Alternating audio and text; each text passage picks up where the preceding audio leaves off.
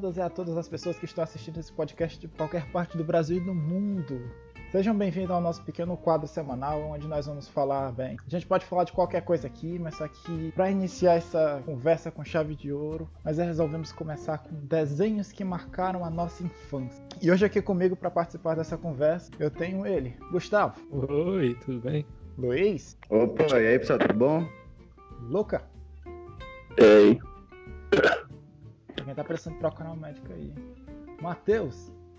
Ave. Boa tarde. Nicolas. Opa, tudo bom? E eu que vos falo, JP. Ficou bom, ficou bom, ficou bom. Por nada não. É. Eu sabia que ele ia mandar Eu ri, eu ri muito. Eu ri, eu ri muito, eu ri muito, eu ri muito na parte Eu do fiquei- Luca. Eu fiquei Eu com também, vontade. Eu fiquei com vontade, mas Tá bom, Fala, aqui, Fala galerinha, aqui quem fala do One Gameplays. Foi tipo isso.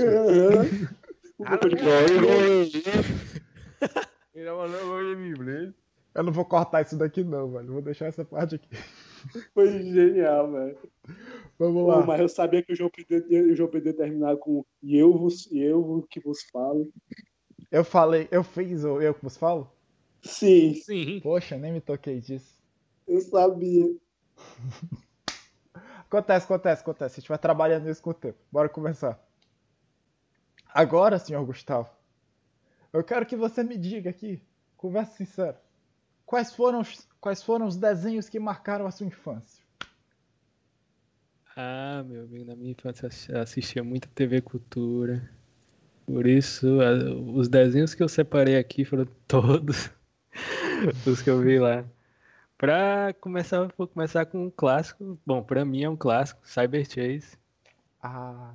Isso é Nossa, bom, assim que é eu falo, bom. eu já lembro da abertura, cara. Não... Sem condições. E, bom, assim, Cyber Chase, né? Resumindo bem rapidinho, era um, um desenhozinho que passava com. que tinha três personagens, um rapaz e duas moças. Um rapaz, duas moças e. Um, um, Um, pássaro meio diferenciado. é, um pássaro assim meio robótico. Legal. E o, o objetivo deles. Não, eles entravam no cyberespaço e aí eles tinham que combater o hacker. E para eles combater o hacker, o que eles tinham que fazer era re- resolver algumas situações que envolviam matemática. E por isso eu pessoalmente gostava muito, porque eu sou apaixonado por matemática. E eu aprendi muita coisa ali. Inclusive, assim, um episódio que eu lembro bem que vem assim bem claro na minha mente é o episódio que- em que eles mostravam os números negativos. Porque eles estavam tipo em uma uma espécie de base que tinha um- uma parede e nessa parede tinham os números marcados. Tipo um dois três ia subindo. E abaixo do chão onde eles estavam ia descendo. Menos um menos dois menos três eu não lembro exatamente o que é que eles tinham que fazer naquele episódio mas isso aí é, é o que vem primeiramente na minha cabeça quando eu lembro de Cyber Chase. E o, o episódio também que tinham uns deuses. Não sei se vocês lembram também. Esse daí dos deuses, não. Eu lembro do da simetria, que eles tinham que deixar as coisas igual, um negócio assim. Esse daí era um que tinha um, uns espelhos, coisas assim. É, esse aí mesmo. Não, eu, eu lembro também, cara. Eu tava, eu tava pensando aqui, vocês lembram daquele episódio em que eles têm que formar tipo um terreno pra guardar uns Assim, animais? pra, É tipo pra medir, um- pra medir área, né? Uma Nossa, coisa esse assim. episódio da Terra é Sim. muito bom. Esse episódio da Terra é É, que até o hacker tava roubando o espaço dos outros de forma escondida, alterando a forma do terreno dele. Só que no final nem é. Tava, tava safe. Mano, eu só digo que Cyber Chase me ajudou em fazer metade das provas de matemática do ensino fundamental. Vocês lembram daquele episódio lá que falava dos, dos objetos em duas e três dimensões? Sim, mais ou menos. O cara Cara, que tipo numa eles era um cidade. triângulo. Pronto, justamente. Eu lembro de um episódio que ele falava de probabilidade, quando eles vão pra uma espécie de cassino, um negócio, aí tem uma mulher lá com o nome dela, que sorte. Aí ela, ela tipo, Eu lembro. Melhor, velho. de cair o número do jeito que ela quer, que não sei o quê. É, bicho, era pirada. Tinha um, um também, cara, que era sobre conjuntos. Não sei se vocês lembram. Tipo, eu não lembro se eram animais, mas digamos que fossem. Aí animal tal não podia ficar com tal animal. Não, acho que eram coelhos, aí tinham as cores diferentes. Aí um coelho de Ah, tal cor não podia ficar com lembro. coelho de outra cor. Eu lembro disso aí. Era Sim, tipo um soldadinho, não era disso. não, mano? Não Era sei, cara. soldadinho? Acho que era um soldado. Eu acho Gente, É. eu tava, eu tava lembrando aqui de um. Vocês lembram daquele episódio que eles, entre aspas, tinham que resolver um mistério de um crime? Que era um cara que andava e ele tinha uma forma, de, ele uma posição, e em outra ele tinha. E quando ele ficava de lado, ele tinha outra forma. Sim, Vocês lembram desse episódio? cara. Que até Caraca, o, esse é- o passarinho ele se vestia que não um detetivezinho ficava com a lupa, né? Mas ele sempre se vestia assim, eu né? Não? lembro, cara. Como é que era o nome do passarinho? Ah, não sei. é uma ótima pergunta. Era o dígito, dígito. Era o Ah, é dígito. é verdade. isso. Eu lembrei agora do, do episódio que eles estão tocando. Tem que tocar numa banda lá dos deuses, um negócio assim, que até meio, é meio grego, eu acho. É, esse episódio que eu tava falando, dos deuses. Ah, ah, ah, Tem- sim, sim, sim. O Buzz e o Delete, cara, os assistentes do hack. Mano, tinha um também que eles iam entrar, tipo, numa pirâmidezinha lá, aquela meninazinha, eu não lembro o nome dela, a moreninha, ela usa, tipo, um, um bastão, ela vai, tipo, medindo pra pular por cima das, das pestes que estão dentro do... Sim, sim, Tem, eu tem os escaravelhos, tem- é muito massa, velho. Nossa, também tem Sim, aquele eu do lembro sapo. muito disso. Vocês lembram do sapo que tinha que se ele chegasse na placa mãe ia matar ela e destruir Sim, ela, cara. romper? Nossa, aquele episódio foi tempo. Mano, Quando era quando eu era pequeno, eu achava que toda vez que eu dava problema no computador, eu ia machucar a placa-mãe, mano. É sério, pô, eu ficava morrendo de medo. Então, outro desenho que eu trouxe aqui da TV Cultura foi um, um clássico brasileiro, Cocoricó. Cocoricó era? Não, Cocoricó lógico que é Cocoricó brasileiro, cara. Veio da TV Verdade. Ratimbum. É, é BR, é BR. Aí eu te digo, o Júlio na gaita e a bicharada no cococoral. A gente, a gente percebe que o, o Júlio ele tem o mesmo problema do Ash, né? Ele tem 10 anos pra sempre. Na verdade tem oito. Ele tem 8. É. Eita. É, isso São oito? Vocês Uhum. lembram que até teve a versão Cocoricó na cidade? Lembro. Ah, eu lembro. Lembro, lembro, lembro. Quando até Cocoricó ficou Nutella, cara. Que é isso. Sim. Foi, meu, nem gostava. Cara, tem um episódio que eu acho que eu nunca vou esquecer, é o do Cocô, que o Júlio só manda. Parabéns, seu Cocô. Cocô, sim. Isso. Esse aí eu acho que ninguém esquece, na verdade. O Cocô, meu Deus, eu não me lembrar do Cocô. Eu achava Ah. muito legal as, as músicas que eles cantavam lá, tipo. é, é, era bem assim, né? Eu, eu, pra, pra mim, quando eu era criança, eu achava aquilo ali a coisa mais extraordinária do mundo, uns fantoches Sim. tocando e cantando, sabe? Sim, cara. eu também, cara. Isso é muito brasileiro, né? De cantar. Uhum. Quando eles tinham, eu acho que era um episódio que eles, entre aspas, foram falar de um vampiro, mas era um morcego. Era uma, umas coisas legais, velho. Cara, o que eu achava legal, mano, era o cavalo com a gravata, ó. Era o Alípio. Sim. Alípio, é. Muito bom. E as galinhas cantando, é engraçado demais. É, tinha as três galinhas lá. Como é que era o nome das galinhas? Calma, era. Era Lilica, A... Zazá, A Lilica, a Zazai, como é que era o nome da outra? Lola.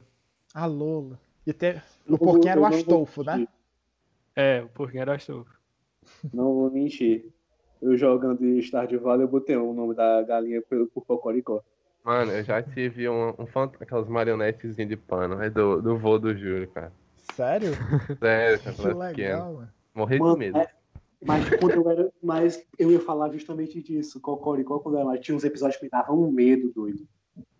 De, demais, cara. Mano, eu não consigo lembrar o certo. É, parecia que era tipo uma entidade. Meu louco, que toda. Até a música por trás dele tinha um toquezinho ré assustador, velho. Quando era mais novo, eu morria de medo.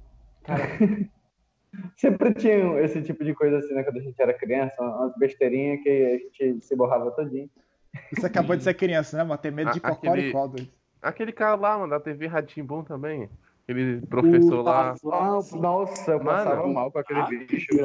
Deus. O Marcelo Tais faltava matar os caras ali. E lembrando que, lembrando que ele era o, o mesmo cara que fazia aquele do Castelo Ratimun, tipo, que respondia as perguntas. O Porque sim, Sim, não é resposta. Não, é, é sim. tipo, É. é, é personagem totalmente assim, visualmente, né? Visualmente totalmente oposto, mas a função deles é a mesma, basicamente. Sim. Ah, mas eu gostava do cara lá do Porquê Sim, no Castelo Ratimbum. Ah, eu gostava dele também, pô. A minha mãe tinha ódio, porque quando eu ia perguntar as coisas pra ela, eu ficava dizendo, porque sim não é resposta. Exato, exato, exato. Porque assim na resposta, aí vinha a mãozada na orelha. Fala que porquê sim na resposta agora. Tem a resposta. É a tua resposta, miserável. Ah, e outra coisa, uma curiosidade, eu tava pesquisando aqui, eu encontrei. Quando saiu o DVD de Cocoricó, vendeu mais do que os DVD do Bob Esponja e do que Friends. Meu Deus. Caramba. Cocoricó, a versão brasileira de Vila Sésamo, que deu Esse aí eu não sabia, não, mano. É, Cocoricó, mano, fenômeno cultural brasileiro, é isso mesmo? claro. Como não? Um gancho aí que falaram da Não, Vila Sésamo. Vocês sabiam que pararam de fazer a Vila Sésamo por causa que o cara que era o Garibaldo, ele teve uma treta aí com a produtora. Ah, mano. Sabe? Vamos e convenhamos que se me fizessem ficar vestido de galinha durante 15 anos aí numa televisão apresentando pra criança, eu também teria uma treta com a produtora. Ah, cara, acabei de ver, rapaziada. Cocoricó teve o primeiro episódio dia 10 de abril de 96 e terminou em 28 de dezembro de 2013. Caramba! Com incríveis 287 episódios. Caraca, velho. Agora pesquisa, agora pesquisa o de, de Vila Sésamo. 7.280 episódios. Se você acha que o One Piece é grande, é porque você não assistiu Vila Sésamo. Calma, calma, calma. Nikos, tu sabe de cabeça quantos episódios teve Vila Sésamo? Sim. Que? Por ele quê? falou tão assim, né? É Instantaneamente. porque, é porque eu já tinha pesquisado quando minha mãe foi falar, tu, tu foi assistir 900 episódios de Um Pirata que Estica, eu falei, Vila Sésamo tem 7 mil e tantos. Eu Justo, tive, que justo. pesquisar, eu tive que pesquisar com argumento. Somos fãs dos Piratas que Estica. Não todos, mas deveriam. A gente tem preconceito com pirata que estica aqui, parcialmente. Eu entendo, não. Aí pro pau, tá com filho. Sim, prossigamos. Prossigamos. Ah, o, o último desenho aqui que eu, que eu escolhi foi é, Os Camundongos Aventureiros. Espero que todos Nossa. lembrem, todo mundo tenha assistido. Ah, Emily e Alexander. Falamos uma dupla legal. Cara, eu me curvo de desenho muito bom. Aprendi muita história com esse negócio. Sim, Muita verdade. história, muito sobre, assim, principalmente a Europa, né? Sim, Sim, cara. Nossa, muito da hora. As viagens dele, cara, foi assistindo ali que eu sempre descobri que você nunca deve sair sem um guarda-chuva na Europa. O que é a viagem de Shihiro comparado a Camundongos Aventureiros? Não é não, cara. Cara, Os aventureiros é transcendental.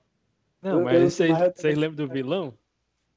era um. Era uma um ratazana. Rato sem, rato sem rabo, eu acho. Não. Sem, sem rabo não vale nada. Sem rabo não vale nada, cara. Ai, ai. Eu me lembro que ele era tipo uma ratazana toda esquisitona, né? Sim, É. Negócio, esse negócio tá um é gatilho pra tanto xingamento. Cara, eu, ado- eu adorava o fato deles tentarem dizer que os camundongos tinham envolvimento com acontecimentos históricos. Eu ficava tipo, mano, qual é o sentido disso? Mas era tão bom. Cara, mas a história é muito bem encaixadinha. Eu, gosto, era- eu gostava daquilo. E Eu os dois sempre faziam amizade com uma criança e algum animal, todo episódio. Ah, tem que ter as facilitações de roteiro também, né, pô? Eu só queria saber uma coisa, mano. De onde raios o rato sem rabo não vale nada achava eles em todo canto do mundo? Ah, GPS, mano. Como? Aquela incrível coincidência. Eu- Mas ele não chapa, aparecia em todo O, episódio, não. Stal- o Stalker, né? O Stalker. Eu te pergunto, como que a equipe Rocket encontra o Ash em, toda, em todo o episódio, basicamente? Que ele está atrás do Pikachu, que é isso. Então, eles também foram atrás do rato. Pô, Mas pensando bem, cara, por que, é que a equipe Rocket só não vai atrás de outro Pikachu, velho? Porque, não, do Ash vence lendário. Aquele bicho ali eu não entendo, não. Ele vence Ele é um de Raichu, lendário e ele é um Raichu, ele é um. Raichu no corpo do, do Pikachu. É mais do que isso. Isso aí a gente fala mais pra frente. É. A gente já deixou pra falar de Pokémon e outras séries animadas, animes, etc. outros dias. Cara, Camundongos Aventureiros, acho que foi o primeiro desenho assim que eu assisti quando eu era criança que eu tenho recordação. Foi o primeiro desenho que eu assisti que mostrava assim outros outros países, que mostrava Ah, realmente sim, sim. mais ou menos assim como era, né? Sim. Eu lembro deles indo pra Espanha no episódio, tendo um episódio sobre tourada. Sim, sim, sim, sim, lembro bastante. Eu lembro, o, o que eu lembro melhor é, visualmente foi na Itália, eu acho que eles foram pra Veneza. Aí eu lembro, né, que tinha o- os rios passando pe- pela cidade. Eu É, me cara, lembro cara. daquele que eles foram pra Inglaterra. Inglaterra? Cara, Eu, eu, eu, não, eu não lembro, eu não lembro direito ao certo, me corrija se eu estiver errado. Mas se eu não me engano, tem uns que ele, tem um que ele, eles vão pro México e vi- visita aquelas, aquelas pirâmides é? Aztecas, Sim, tem, tem. Tem de tudo ali eu, que tu eu, eu, pensava. ia falar um que eles foram pra, eu acho que foi pra Escócia pra ter um episódio tipo focado no Cavaleiro Negro, na lenda do Cavaleiro Negro. Sim, cara, eu me lembro Sim. desse tema. Muito bom também. Eu não lembro deles no Brasil, eu não lembro. Eu tô Eu aqui com. Eles iam ver o quê? Eu tô aqui com a Redentor. imagem que mostra os países que eles foram. Assim, os principais. Aí eles foram, tipo, pra, pra Inglaterra, pra França, pra Escócia, né? Pra Itália, Alemanha, México, a Grécia, a China, Egito. Mas era, era principalmente na Europa, né? Porque, até porque o desenho é francês. Então, né? Calma, o que desenho é francês? É francês, cara. Eu jurava de pé junto que era americano, velho.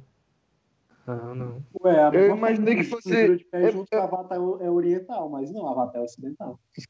Eu imaginava que fosse britânico o Caminho dos Aventureiros, fosse inglês. Por quê, hein? Só porque eles tomam chá toda hora? É. Preconceito nasce aí. O estereótipo tá aí. Estereótipos raciais. Ingleses só tomam chá. Já vão me taxar como xenofóbico agora. Xenofóbico por causa do chá. Sim, mano. É isso, né, cara? Ai, alguém tem mais alguma coisa pra acrescentar dos nossos queridos camundongos? Só digo que eles eram muito bons. Sabe, Demais, e por sinal eu tenho saudade da época que eu só precisava assistir, não tinha que me preocupar com nada. Ah, Mas isso aí não precisa nem ser só esse desenho, né? São todos. Sim. Qualquer desenho mais ou menos aí já tá servindo pra isso aí. ok. Luiz, fala aí pra Opa. gente quais foram as suas. Quais foram os seus relacionados. Os meus relacionados são um pouco diferentes do meu xará e o Gustavo. É, o dele foi uma pegada mais aprendizado, assim, mais é, matéria, né? Como, como assim eu posso dizer, né? Cyber chase, matemática, camundongos aventureiros, um pouco de história, barra geografia. É, qual foi o outro que tu disse mesmo? Foi... Cocoricó, Cocoricó. música, obviamente, aprender Ah, música. É, Cocoricó. muito musical. É, é, tipo, é, musical, é, instiga os, os, os sentidos, as coisas, tipo, mostra coisas do campo, essas coisas assim mais, mais diferentes, né, que a gente não tem tanto contato. E a minha pegada é um pouco mais, mais diferente, um pouco mais aventura, um pouco mais ação, sabe? É, se por um lado ele pegou todos os desenhos dele da TV Cultura, eu fiz um mix aqui entre o que passava na TV Globinho, né, na finada SNF da TV Globinho, e um pouco de que passava no Bom Dia e Companhia, na SBT. Aí, para começar aqui, eu vou falar sobre um que era um, particularmente um dos meus favoritos que passava na TV Globinho, que era As Aventuras de Jack Chan. Não sei se, se vocês lembram assim como foi o começo, mas o, o Jack Chan ele era um arqueólogo que estava explorando ao acaso uma uma pirâmide, se não me engano, uma pirâmide, e até que ele acha um, um talismã, um dos 12 talismãs, né? São 12 talismãs do zodíaco, né? Chinês. E cada talismã dele, desses, dava, tipo, poderes é, únicos aos usuários.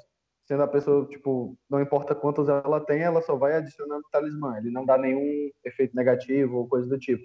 E eu achava muito legal da, desse desenho que eles, como eles resolviam os problemas, às vezes eles resolviam lutando mesmo, porque, enfim, é o Jack Chan, né?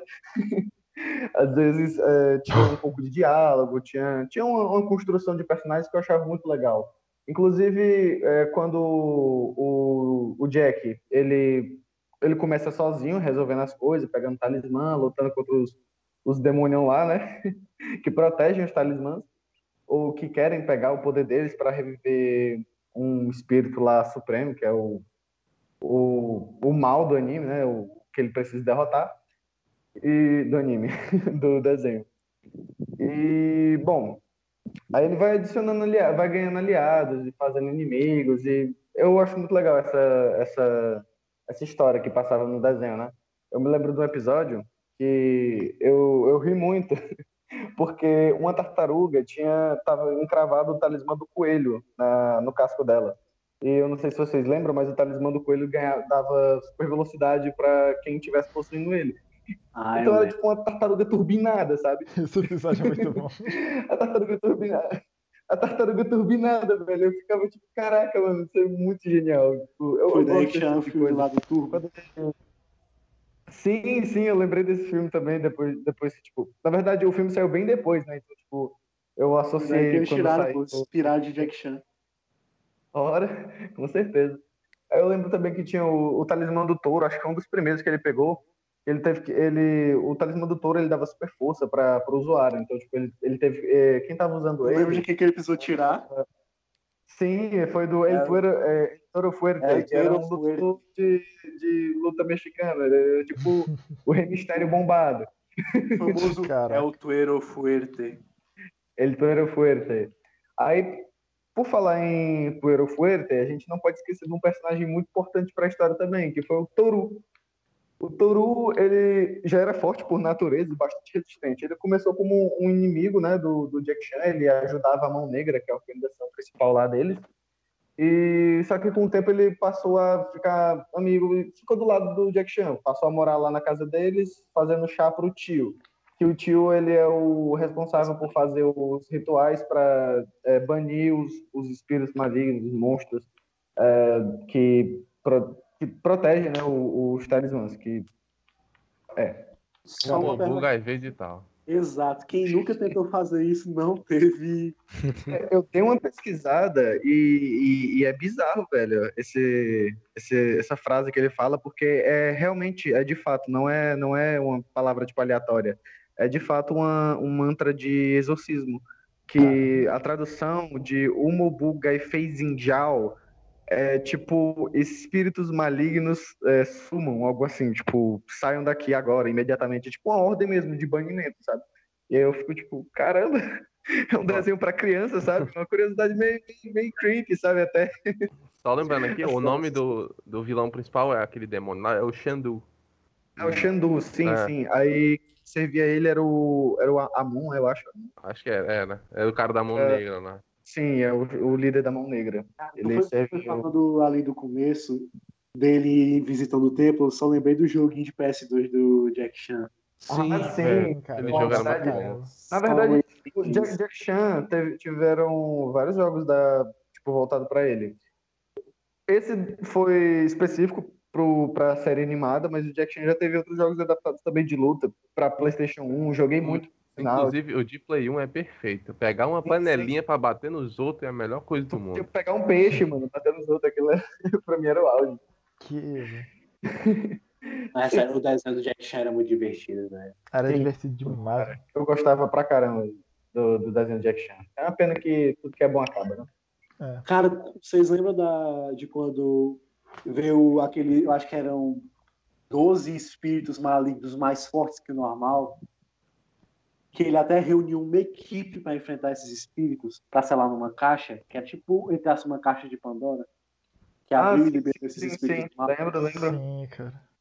Eu lembro do, do- dos episódios finais, que tipo, ele vai pro mundo lá desses espíritos, ele enfrenta o Shendu, tipo, na forma original dele, que é tipo um dragão gigante bombado. é, é, é muito. Por que, que a forma final desses bichos sempre é alguma coisa gigante, velho? Isso é coisa de oriental. É pra dar aquele efeitozão do pequenininho dando uma surra no gigante. Davi Golias, olha aí que legal. Falando em pequenininho dando surrinho gigante, o próximo desenho que eu tinha separado aqui da lista é o, um outro que eu amava bastante também, é Yin Yang Yo. Esse, esse, esse desenho muito, gente, eu tenho certeza que sim. É, uma curiosidade muito legal de Yang Yo, antes de eu fazer uma- um resumo aqui do, do que era mais ou menos, é que ele, ele é uma das poucas produções que são feitas por. Assim, né, a ele foi produzido em três países diferentes. tipo, para fazer ele acontecer.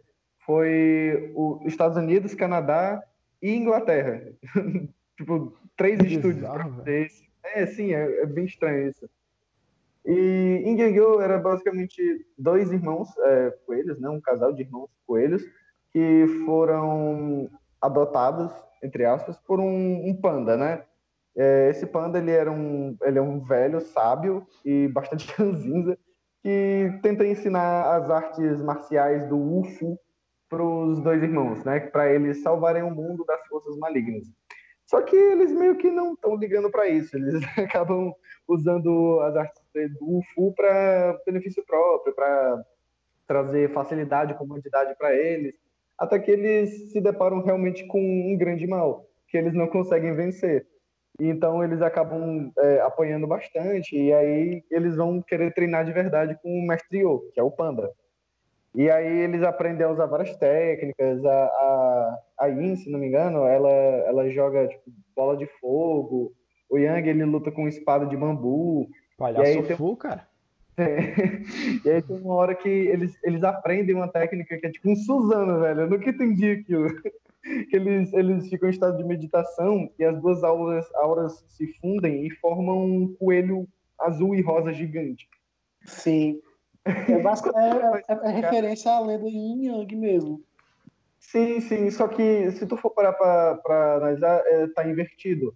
A. Yin, a Yin era pra ser o Yang e o Yang era pra ser a Yin, porque é a questão lá do, do caos e da paz, eles estão meio que trocados. Aí. Yang, então, Yang é pra ser o calmo e Yin é pra ser o caos. É, Completamente oposto. Isso. Aí nisso que dá tu fazer uma produção baseada em coisa oriental sem ter um oriental na equipe. Não, por certeza que isso foi sincero. Então, não é que nem, não é que nem Avatar, né? Que os caras literalmente estudaram artes marciais, técnicas não sei o que lá, pra botar no desenho pra cada dobra. Olha que legal. Enfim, Ah, passando de Yin Yang Yo, agora a gente vai para um outro desenho que eu vou falar dele, vai- não importa a hora que você vai estar ouvindo isso, você vai querer almoçar, meu filho. Você vai querer almoçar, minha filha. E é aquele desenho mesmo, o Super Shock. Do, do, do inglês, né? Static Shock. Eu não sei de onde eles tiraram o Super Shock, mas era para ser tipo estática. Não ia ficar muito legal, eu convenho. Ainda bem que traduziram pra Super Choque, viu? Literalmente é Static Hero, su- e- Static Hero. Mano, É, é, tipo, é, é static, static, é Static Shock. Tanto que Ainda tem um episódio de, de Liga da Justiça que não é do, do Super Choque, que eles chamam ele de estática. Eles não chamam ele de Super Choque, eles chamam de estática. E ele não muda de nome, é porque realmente não traduziram que nem fizeram na série animada dele, exclusiva, sabe? É E o legal do Super Choque, cara, era que, tipo assim, ele, ele, ele retratava ele retratava vários temas polêmicos e, e- e interessantes para jovem mesmo, sabe? É, falava sobre a questão de bullying, é, racismo, é, é, questão de, tipo, o, o problema que a sociedade tinha com, com os negros, as coisas, tipo, eu achei isso bastante interessante, inclusive eu acho que isso me ajudou a mudar bastante coisa ao, ao meu ver, de como eu agia, de como eu, eu tratava certas, certas atitudes, ocasiões, sabe? E, e cara, tipo, o Super Choque, além de, de ser o que ele é, assim, né, eu achava muito legal é, a, a junção, porque o Super Choque é da DC, então às vezes aparecia, sei lá, o Batman do nada, vinha a Liga da Justiça, que era Aquela leva de animação gostava. da DC, cara. Maravilhosa sim. aquela leva. né? incrível, aquilo era incrível. Até hoje estou esperando live action de Super Choque, porque merece, viu? Cara, Parece que vai ter uma sério. série. Super Choque, Liga da Justiça contra Brainiac, que na verdade era o guia, né? Muito top. Sim, velho. Nossa. Nossa, era Eles vão- maravilhoso, cara. Eles vão só vigiar a torre e Uhum. eles tomam conta do guia. Nossa. Vocês lembram daquele episódio que ele volta no tempo, cara?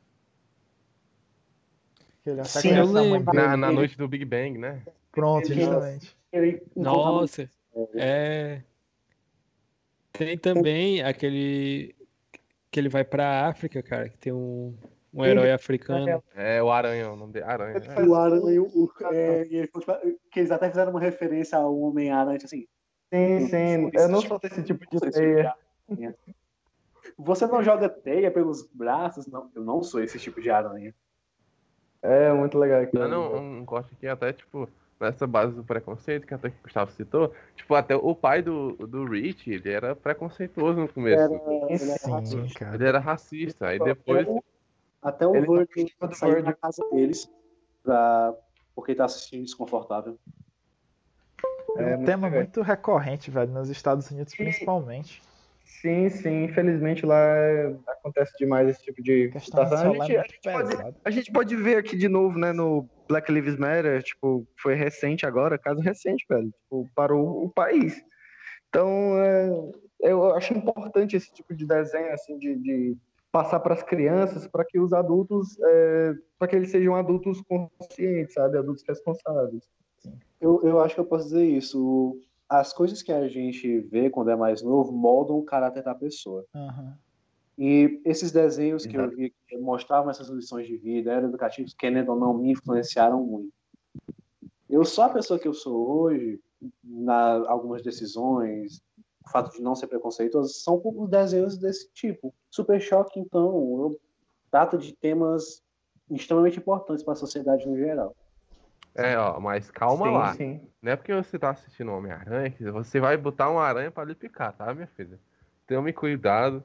É, muitas crianças pensam e pensavam que poderiam se transformar no Homem-Aranha.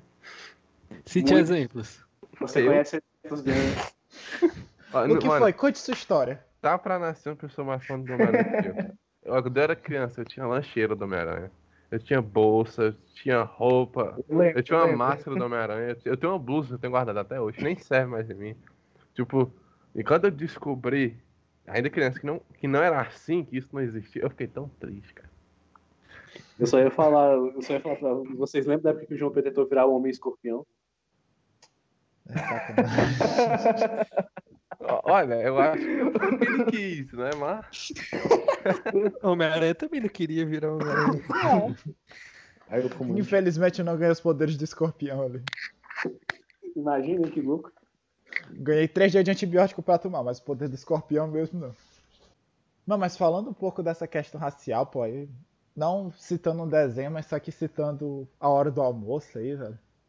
Tem um episódio de Maluco no Pedaço, que eu não sei se vocês lembram, que eles são abordados pela polícia numa viagem, que eles estão perdidos. Ah, sim, sim. Tipo, Sim, aí o Will fica é mó falando, inocente, né? fique com as mãos no volante, tudo que ele falar, diga assim, senhor, e pá. Aquilo ali é muito. Tinha muito desse tipo de coisa em séries negras, ainda mais assim, em série de comédia. Eles faziam essa, essa sátira, né, assim, sobre os acontecimentos que, de fato, são coisas que acontecem, velho. Infelizmente é uma Sim, realidade que, que a gente não vive, mas é, muitas pessoas vivem, é, ainda mais lá nos Estados Unidos, que infelizmente é um país assim bastante racista, preconceituoso.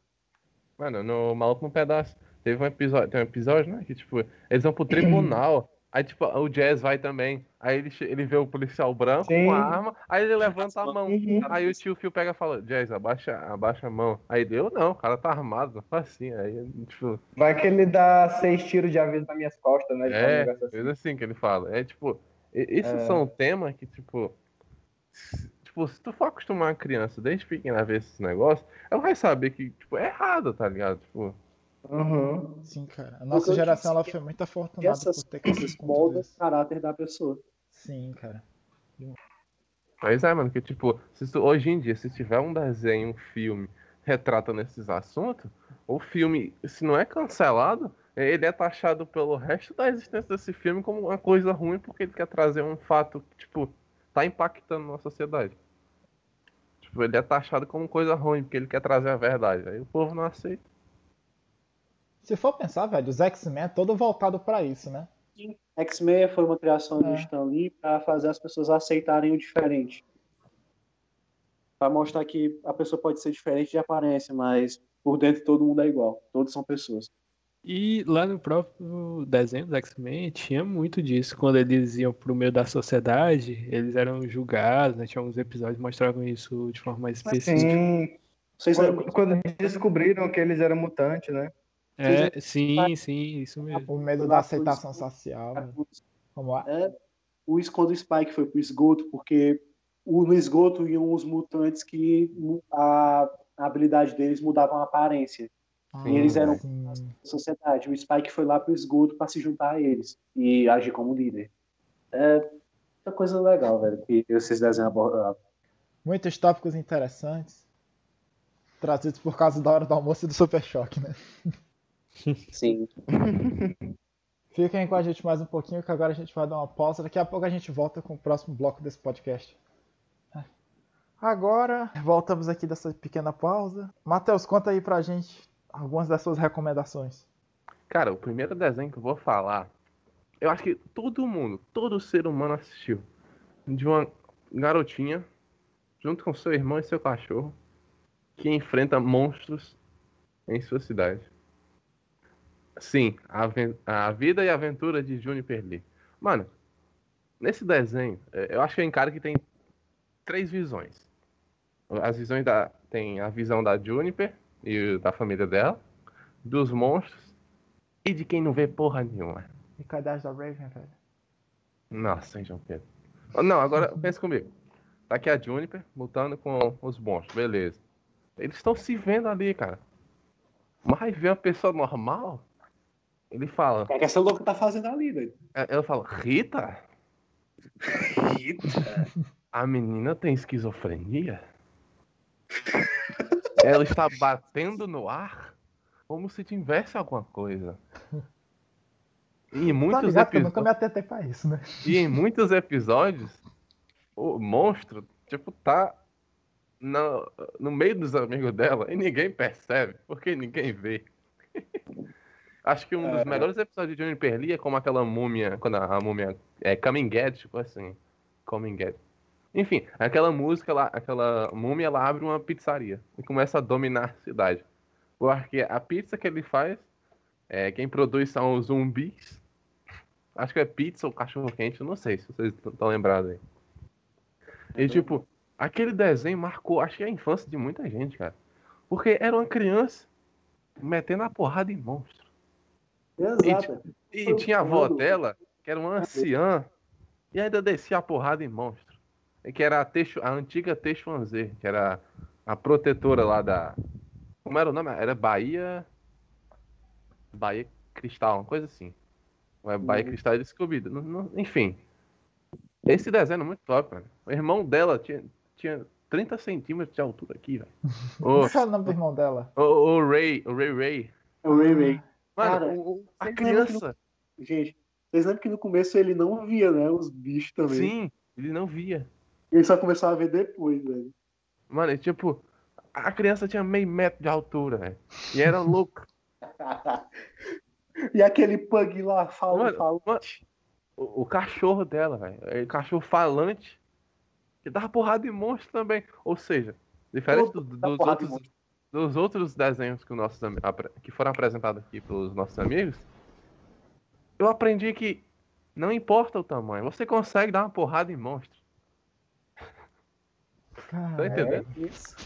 Mano, isso é um Tá bom. desenho muito nostálgico, cara. Tipo assim, é um desenho que. Acho que é só a raiz do SBT assistiu, cara. É muito bom, velho. a raiz do Cara, SBT ele tá chamando a gente de velho, tá? Só, só pra. Não, é não, isso, cara. São os anciões de 18 e 20 anos de idade. Cara, o- tu foi falando disso, só, só, vi a, só vi na abertura na minha cabeça. Sim, mano. Como era? Neto de monstros, só ela. É, rapaz.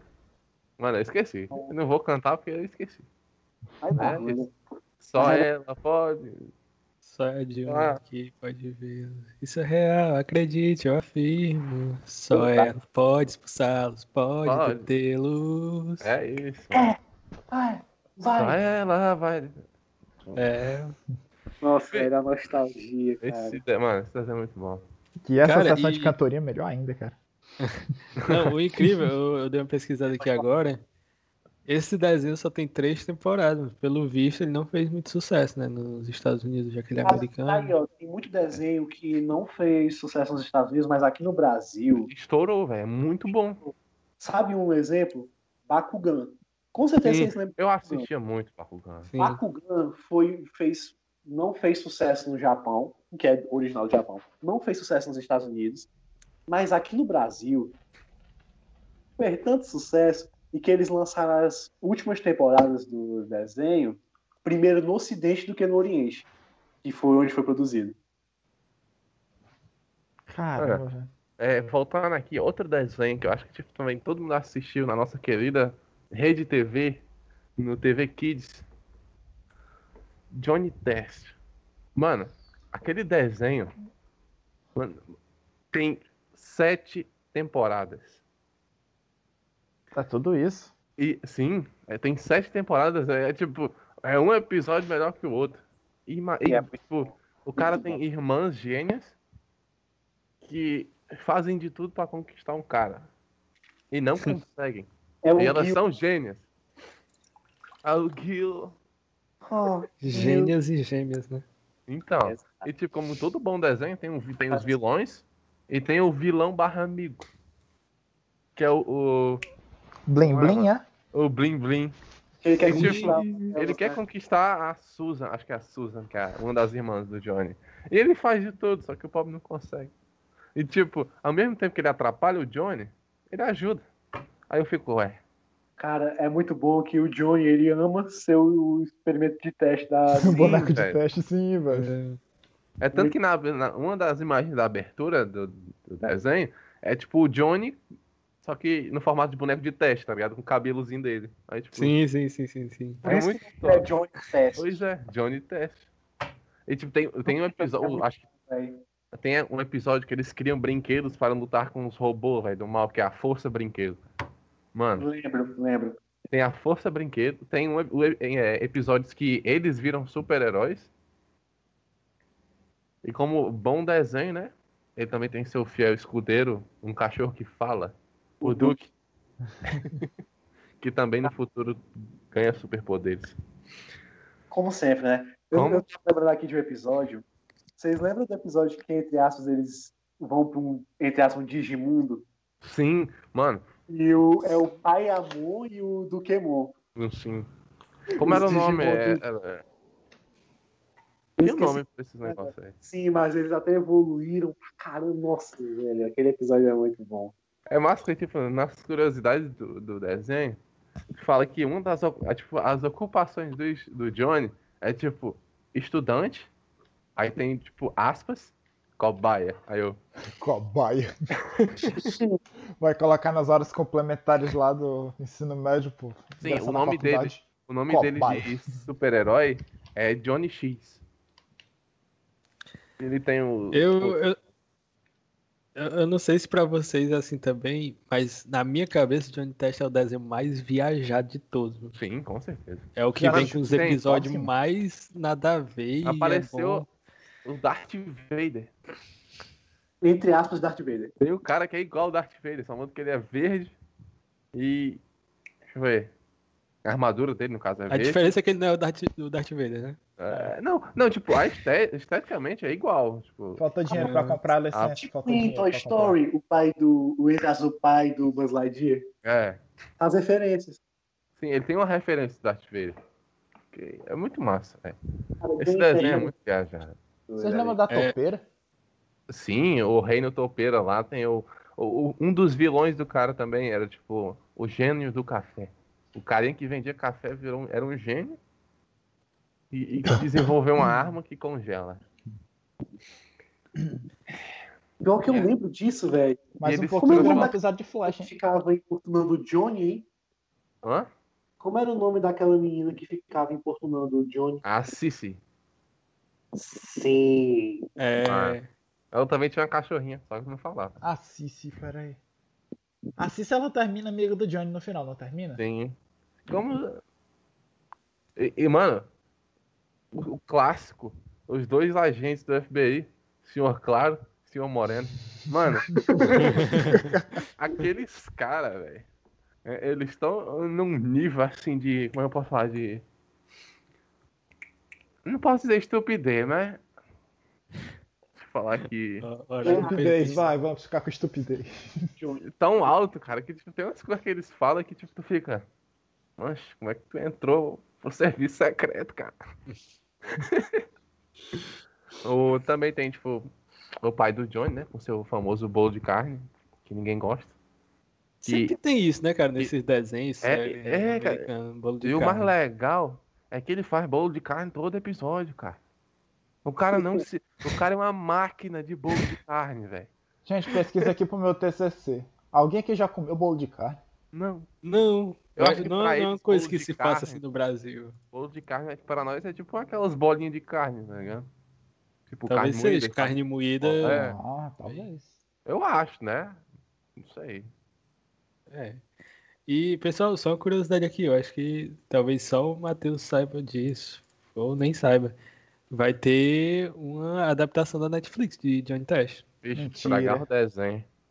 Não, não vai ser é, real life, vai ser Ah. desenho. Aqui É, top, puxa. mano.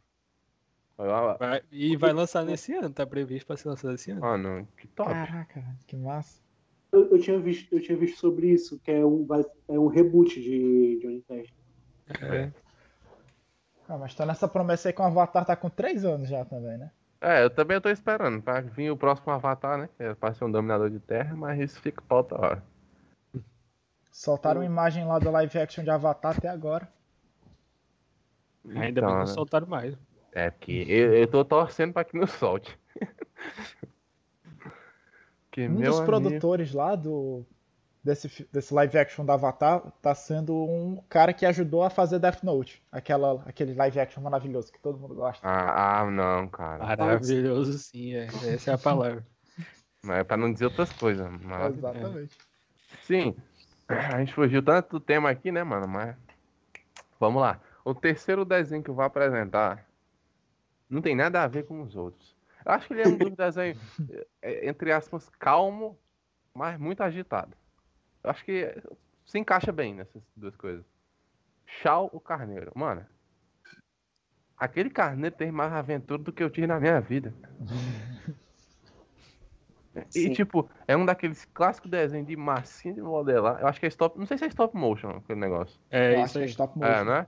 É. Mano, literalmente é perfeito. Tipo, é um monte de carneiro. Tem um que é doido, anda sobre duas patas. Os caras, ele faz de tudo naquele celeiro, naquele quintal do, do, do proprietário. Aí, tipo, tem o, o cachorrinho lá, que eu não sei o nome dele. Não sei se alguém sabe. E, tipo, ele tem que tomar conta das ovelhas. E se acontecer alguma coisa de errado, o proprietário desconta nele. E, assim, o cachorro, ele é tratado como um cachorro barro humano naquele... O Nossa. cachorro tem até um chapéu? Sim, ele tem um Tem, chapéu. velho. E ele anda sobre O duas patas. Carneiro não é o mesmo negócio lá. Eu esqueci como é o nome daquele bichinho lá. Que tem até um filme de um coelho, um- de um coelho fosse. Eu Sim. sei qual é o filme que tá. Ele, ele tem É. tipo uma- ele é tipo um controle de praga, né? Esse carinha aí. Sim. Sim, é. Se eu não me engano, o nome do cachorro não é Groover, não. É, não, é Não, se for, esse daí é o Emmet. Não, É não é, né? Não, pera, o Emmet é o humano, é o Emmet. É o Groover, é o Groover. É, né? É Emmett Groover, que é o. E tipo, o dono, o dono do Shaw, que é aquele maluquinho lá, ele só. Ele, todo episódio ele sai. Ele sai e volta. Aquele clássico. Aquele clássico desenho que, tipo, uma pessoa sai e volta no fim do episódio e, tipo, tudo volta ao normal. Vocês Sim, lembram é. daquela ovelhinha pequena lá? Chata. O time. É, mano. É chato. E gente. tipo, Shaw Carneiro é um desenho tão top que, tipo, ele teve até um filme. Só que feito pra... eu nunca vi esse filme. Mas ele, é na ele se passa na cidade. É bacana, é bacana. O desenho é melhor, mas só que o filme não é ruim não, eu assisti já. Pois é, mano. E tipo, aparentemente tem na Netflix. Eu não sei se tiraram. Cara, eu me lembro de um episódio de Chão Carneiro que eu não. Eu não me lembro das consequências, mas só que, tipo, vocês lembram daquela ovelha gordona? Sim. Pronto, eu me Uhum. lembro de um episódio que colocaram essa ovelha pra rolar do topo de um morro, velho. Eu não me lembro qual foi o Mas- contexto, mas só que eu sei que eu me lembro. Eu me lembro que quando eu era criança eu ri demais dessa cena, pô. Eu me lembro que, tipo, os vilões, entre aspas, né? Tipo, eram o. Como era, mano? Eram os porcos. Eles ficavam zoando com as Aham. ovelhas, tá ligado? É, É. que era o chiqueira do lado, né? É. Meu Mas Deus, eu acabei de ver. Opa. O nome do filme é Chão Carneiro, A Fazenda Contra-Ataca. Poxa. Bem. A bem... fazenda contratar. A Fazenda Contra-Ataca. Vai ter a vingança dos porcos também. Mano, tem, tem um parque. Um parque, tipo, que é. É uma cidade aí, tipo, Mai, Maibara, em Xinga. Acho que é Xiga, sei lá, Xiga. E, tipo, é, é um. Eles têm uma- a fazenda, né, do Shao. tipo, a casinha toda fe- bem feita, com as ovelhinhas de mentira espalhadas pelo, pelo sítio. Tipo, todo a- o cenário, tá ligado? Eu lembro disso. Que legal. Com as estatuetazinhas aí. Tipo, uma das estatuetas é essa ovelha gigantona aí comendo uma pizza. Não, aqueles desenhos que não fazia nenhum sentido, mas a gente gostava, É. né, velho? E, e, tipo, Não, e quando tinha rave no celeiro, cara, as ovelhas fazendo rave. Aí vai o pobre do cachorro lá tentar ajudar, tira, controlar, né? Aquele negócio. Aí sempre Coitado. acontecia alguma coisa com ele, sempre. A vida daquelas ovelhas era mais Cara, vocês lembram, velho, que as ovelhas faziam festa escondida do cachorro, mano? Sim, velho, que a vida daquela que não gostava a vida da ovelha mais agitada do que a minha, velho.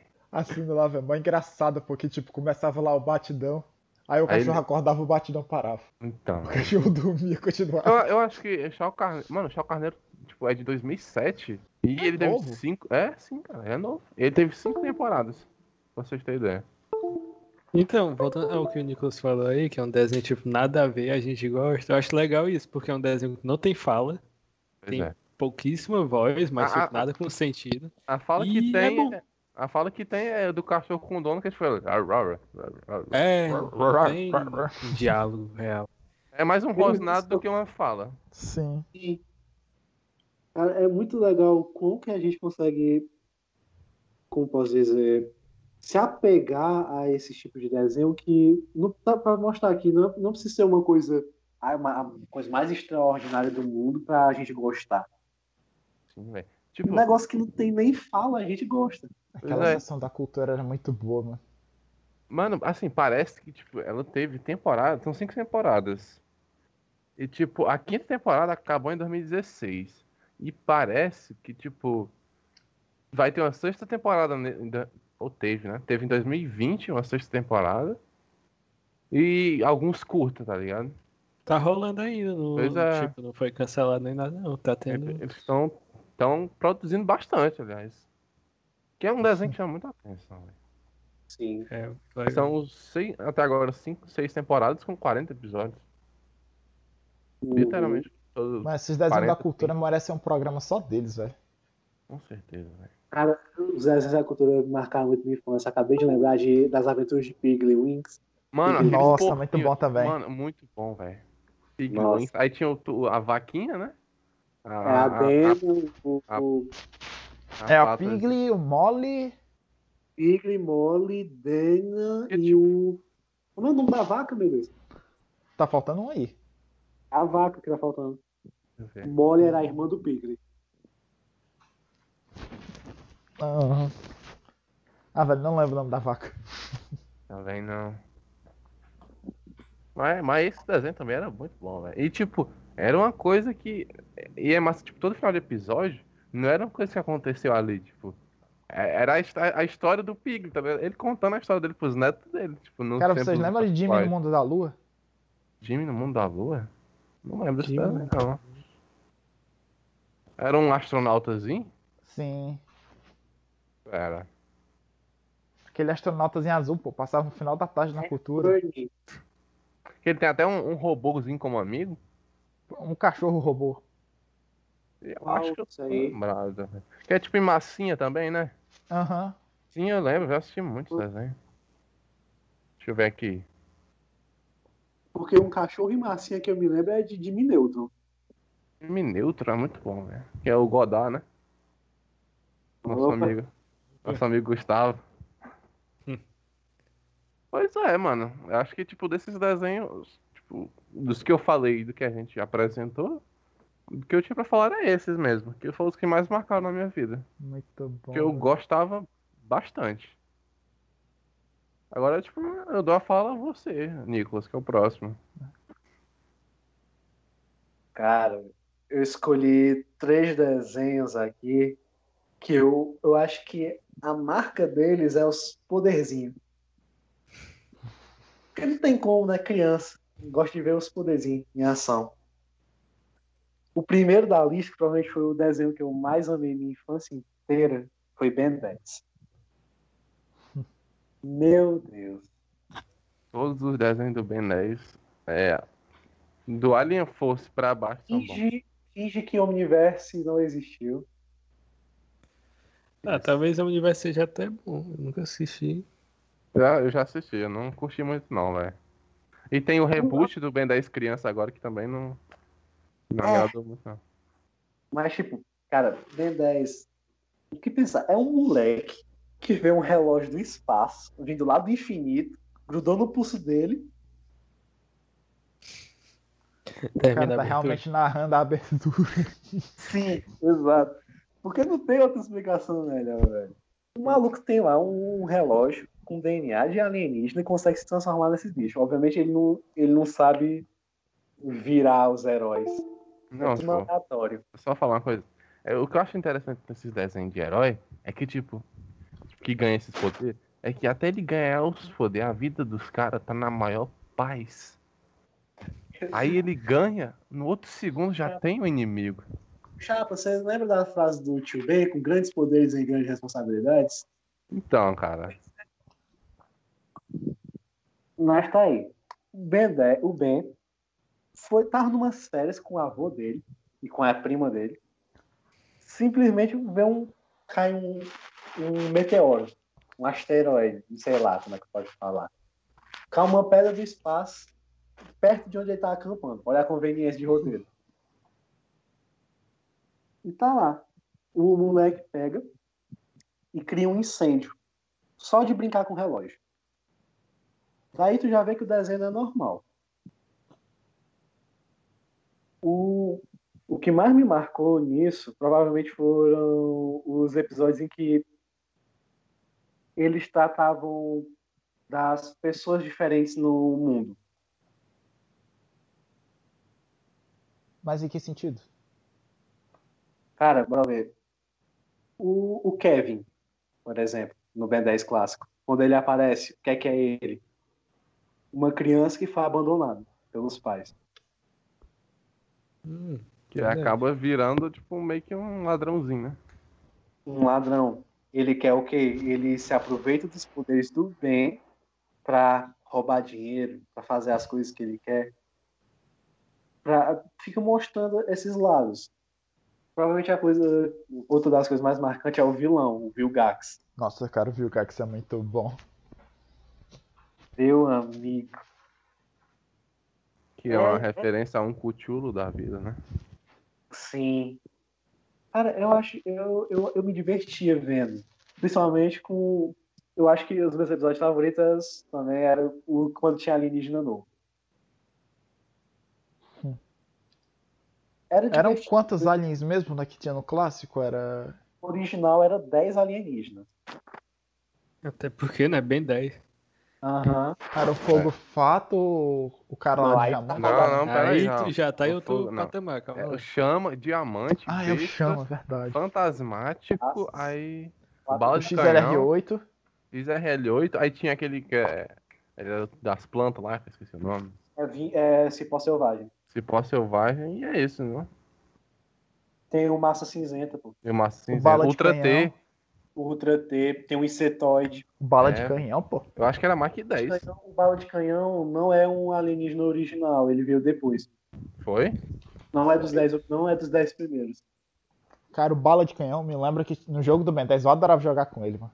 Sim, velho. Porque ele carregava Sim. e pum. E o Gax contra-ataca, aquele jogo. Eu, eu, tava jogando- eu tenho ele no celular até hoje, fico jogando ele, mano. Dá pra jogar no celular? Sim, é pelo, é pelo emulador, pô. tem, pé- tem pra jogo de PSP. Cara, mas tipo assim, ó, B10 era extremamente divertido. Não é aquele negócio, meu Deus, que história perfeita. Não. É só era uma criança que gostava de ver ele, uma criança se transformando em bicho diferente e dando porrada em geral. Agora no. Eles adolescentes tinham uma historiazinha boa. A história da hora. A históriazinha é interessante. Cara, vocês Pessoal- lembram que eles mudaram o futuro do Ben, do Ben 10 clássico pro Ben 10? Sim, o quando eles B10 são adolescentes? O B10 mil, doido. Sim, velho, eles mudaram o futuro do Ben assim. Velho, muito bom. Mas tá aí. Era divertido. Tanto que até no episódio final lá, aquela luta contra o Vilgax, quando o Ben finalmente aprende a controlar o Omnitrix, quando ele encontra o criador do Omnitrix, O Azimuth.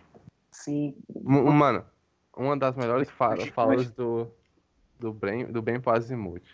Por que que. O, o Ben fala, né? Por que, que esse relógio vive sempre no aleatório? Aí o que o Azimuth fala? O, o relógio funciona perfeitamente, os seus dedos que são gordos demais. E ele falou, tipo assim, porque você aperta com força, se você só pressionar levemente, pim, se transforma no alienígena que ele quer.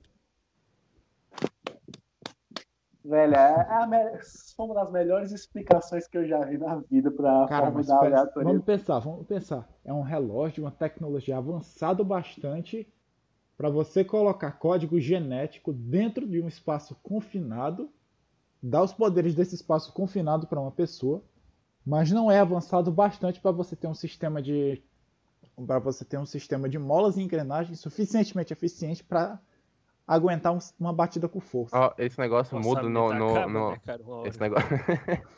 É, como é que pode, né? Esse negócio de aprisionar DNA muda no Alien Force. Porque ele. é, o Azimuth ajeita. Porque, tipo, quando o Ben ele tem um momento que ele entra no, no Omnitrix e, tipo, o- os alienígenas estão meio que presos lá. Aí os caras querem matar o Ben pra sair. Aí, tipo, o Azimuth consegue liberar que- os, que tão, os aliens que estão presos. E, o, tipo, aí todo o DNA que tem no, no Omnitrix dali pra frente é, tipo. Não é real, é tipo um holograma. É que- cópia, é, uma cópia cópia. DNA. Eu me lembro que tinha um negócio de escanear, né? O, Omni, aham. o Omnitrix é tipo uma. É como se fosse um. um da, é como se fosse um, né, um lugar para guardar o dado genético de todas as espécies alienígenas no mundo, para caso aconteça uma extinção da espécie. Por isso, foi para isso que criaram o Omnitrix. Para fazer um sistema de roldana eficiente. Não, isso aqui é só para salvar a população da extinção, não é nada Salva mais. a população, mas só que se apertar com força, você- ele não funciona direito. Não, não funciona. Ai, ai, ai. Bem, agora os outros dois desenhos que eu escolhi, eu peguei diretamente da Rede TV. Que o como é que eu via? Eu, de boa, brincando, dava quatro horas da tarde, eu corria. Corria pra TV, porque o que é que tava passando? Pokémon. Eu acho que todo mundo aqui deve ter visto pelo menos um episódio de Pokémon na vida. Esse meu jeito de viver. Que nunca foi igual. Continua aí. cativou, cara, que triste. Não. Já basta da Juniper Lee, a cantoria da Juniper Lee. Cara, Pokémon marcou minha vida de uma forma que não tem noção. Obviamente foi perdendo a essência depois que foi passando as temporadas, né? Mas Até a saga Sinnoh eu acho Pokémon muito bom, velho. foi perdendo a, foi perdendo a essência. Mano, eu amo o filme do cérebro. Só. Cara, mas se for pensar, né, velho? O que é que é Pokémon? Os malucos pegam, aprisionam um bicho numa bola e forçam eles a lutarem. Eles Nesse são uma momento o rinha, coração é de um uma, ativista da WWF tá chorando. é uma rinha de animais, cara. Legalizada, viu? Porque tem até torneio. Mano, eu descobri, eu, eu descobri um dia desse que tem animais normais em Pokémon. Tipo os peixes da vida. Eu não É. sabia. Eu pensava que eles assavam, assavam Magikarp. Tu não lembra? Teve um episódio que o Ash ficou babando carne, babando pensando num carne de mais carne. Então, mano. Não, imagina aí, um pescador desse, eu vou pegar uma Magikarp. Aí pega, aí evolui pra um Gyarados, né? Porque é assim que funciona. Pokémon, antes de tu pegar, ele tem que sofrer até quase morrer pra evoluir. Aí imagina o cara, caralho, vou cortar uma carne. Tá cortando, aí pum, explode um Gyarados do lado dele, assim. Opa. Mais carne. Não. Agora a carne é outra. Agora a carne é de outro, não é mais de peixe, não. Mas tá aí, ó. Pokémon é, o- é- segue aquela fórmula simples. Lá vai o Ash com os Pokémonzinhos dele, vai capturando. Tem a equipe Rocket, clássico. Vai numa batalha, vai, vai de cidade em cidade, conhecendo a região, capturando Pokémon, pra, em batalhas de ginásio. Porque o sonho dele é se tornar um mestre Pokémon. Olha que, vai- olha que, olha que mundo divertido. O menino faz 10 anos de idade, sai embora, vai embora de casa. Ah, mas Olha quando que tu tinha 10 anos, tu também queria sair de casa pra caçar Pokémon, vai. Pra mim, o Ash tá dormindo até hoje. Ah, lá, lá vai o cara com essa teoria da conspiração. Teorias. Produto Sivone. Todo Ash? mundo sabe que o Como? professor Carvalho é o pai do Ash. Pô, Quê? É o quê, mano? É o quê? nada. Se tu falasse o Giovanni, o líder da equipe Rocket, Não, cara, o professor Carvalho. pai é quem cria. Bora lá. Então, O Pai, quem queria. Pai, o Ash, coitado, nunca ganhou uma liga Pokémon. 20 anos de experiência na vida. Entre a... 20 anos num corpo de 10. Não, Ele tem mais tempo de experiência na, na liga do que de vida. De do que eu tenho de vida. Não, mas tá aí. Vocês sabem, né? Que ele finalmente ele conseguiu ganhar uma liga Pokémon. Não, sério? Sério, Mano, só precisou, uma coisa- só precisou de 23 anos pra isso acontecer. Faz muito tempo que eu não acompanho. Mas o pai do Ash, cara, ainda é um mistério? Sim, mas deixa eu te falar, vão lançar um filme agora de Pokémon e pelo jeito o Ash vai falar do pai dele nesse filme. Ah, esse filme eu vou assistir. Eu tenho, eu tenho muita vontade de assistir Pokémon de volta, mas é tipo aquela, aquela história do One Piece, tá ligado? Tem muita coisa. Cara, Pokémon eu acho que tem mais episódios que One Piece, viu? Se eu colocar na ponta do lápis, eu acho que tem. Eu acho que Pokémon tem mais de mil episódios. Pokémon, era bom demais. Vou até dar uma. Dá um. Google. Dá um Até o, Google. Sinnoh, até o final da saga de Sinnoh, eu sei que eu assisti praticamente tudo. Mano, acho Só, que o olha, Pokémon ao todo tem 1131 episódios e ainda está em lançamento. É isso. Pokémon, mano, pro Pokémon acabar, eles têm que fazer uma tipo. Tem que matar o Pikachu da vida, tá ligado? Pokémon- eu digo que Pokémon não vai acabar porque Pokémon nasceu para ser propaganda de jogo. É, aqueles, aquele clássico desenho que tipo, foi feito pra vender. Sim. Hoje em dia não. Hoje em dia o desenho, de- o anime de Pokémon continua tranquilo. Não precisa mais, não é mais, não é mais dependente do jogo. Mas aquele negócio, Pokémon nunca vai acabar até eles parar de fazer jogo de Pokémon. Ou seja, nunca. Nunca, e nunca vai. É porque, tipo, e como o mundo é monstrinhos que dá pra capturar. Quando eles já capturam todos, o que eles fazem? Novos monstrinhos. Sim. É isso. E, tipo, São vai quantos seguindo. Pokémons, Nicolas, no total já? Cara, tá quase com mil. Tá quase com mil. Mas eu, eu, eu não sei se já tem 900 em alguma coisa. Pensando bem, assim, nem é tanto. É. No- 23 no anos que é anos que tá em ar, Pois é. o Pokémon tem 25 anos de história. Vai fazer 25 anos nesse ano. 40 pokémons por ano, né? Olha, acabei de ver. 900, 898 Pokémons É. existem. E vocês têm que ver, Pokémon lança um jogo por ano. Vocês acham que o anime vai acabar? Mano, acaba porra nenhuma. E é um jogo que vende bem, velho, todo ano. Vende, vende muito. E é aquele negócio, eu gostava muito. Muito, muito, muito, muito.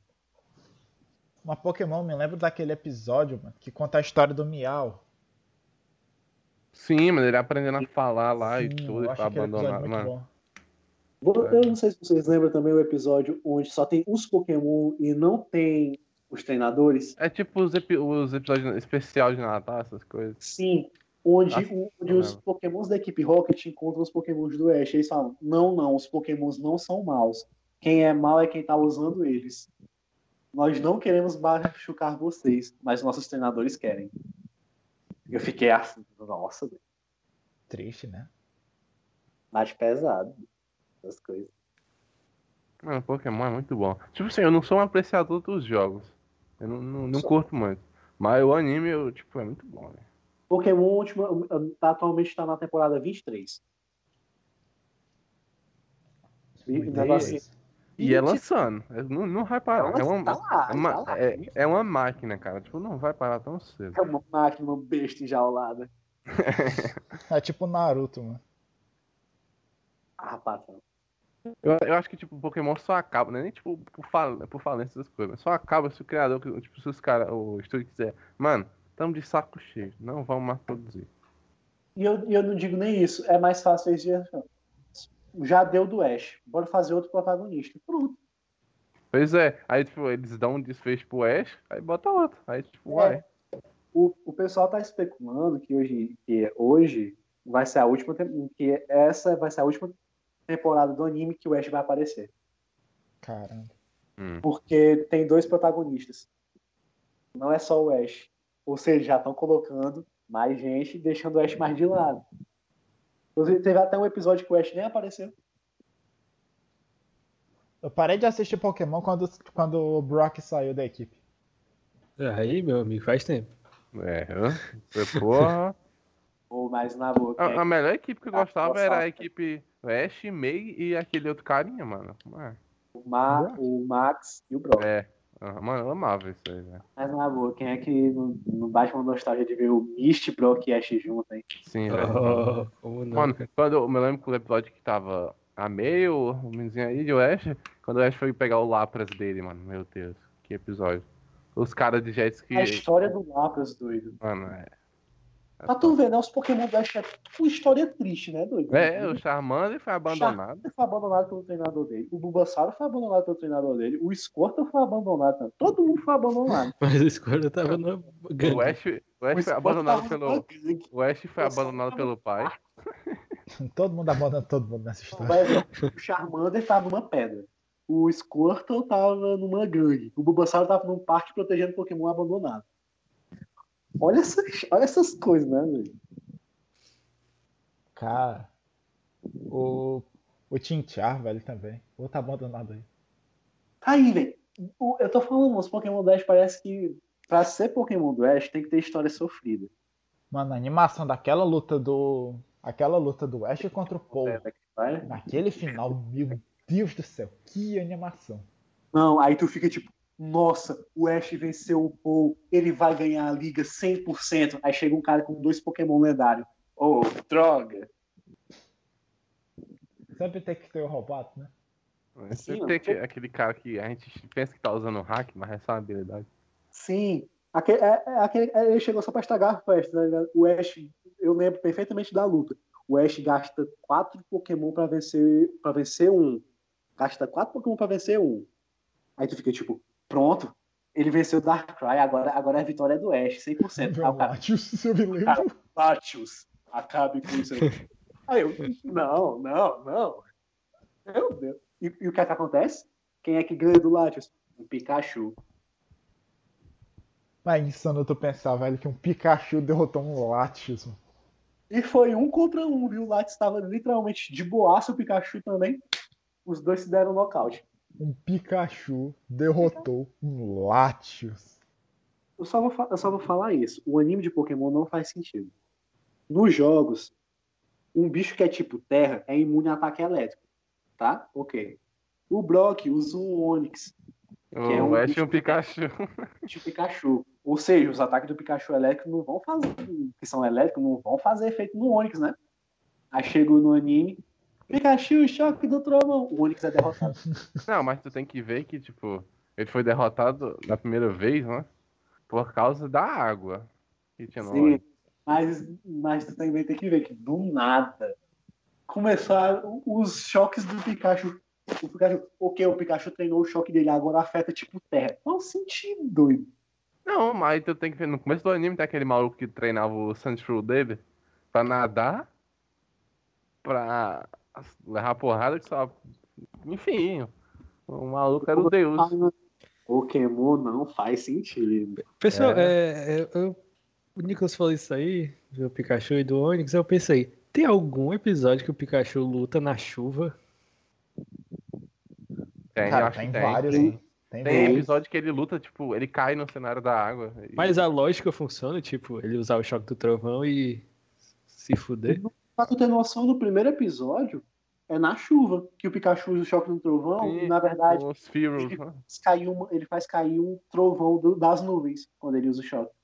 Cara, eu Mas nunca é- tinha percebido isso. O Pikachu devia ter levado um curto-circuito, né? Então, é isso que eu tô pensando, cara. Pela lógica, ele podia devia estar morto. Entre aspas, se você uma coisa do jogo, o Pikachu Nossa. tem uma habilidade que absorve os raios elétricos e deixa ele mais forte.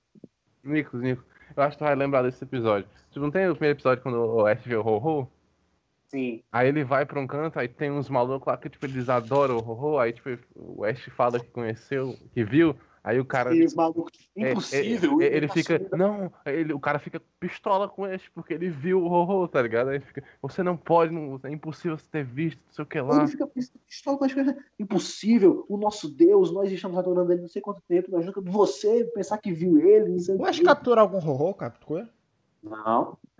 Mas pra ter noção, o Ash já teve Pokémon lendário, viu? Ele já capturou. Eu pensava que só existia um, cara, no mundo, depois que eu vim descobrir que não é. Cara, Um quê? é complexo. Tipo, um Rorô, um Articuno, uns Aptos. Mas Só é, existe né? só, existe, entre aspas, é- era pra existir só um. Mas depois, em Pokémon, eles adicionaram o conceito de multiverso. Hum. Eu lembro que tem um Ah. maluco que luta contra o Ash, que ele, ele usa o Articuno, ele não o- prende o Articuno na Pokébola, eles são tipo amigos. Aí o Ash com o Charizard e o carinha com o Articuno. Eu, não- eu Nossa, não sei essa se luta é vocês muito boa também.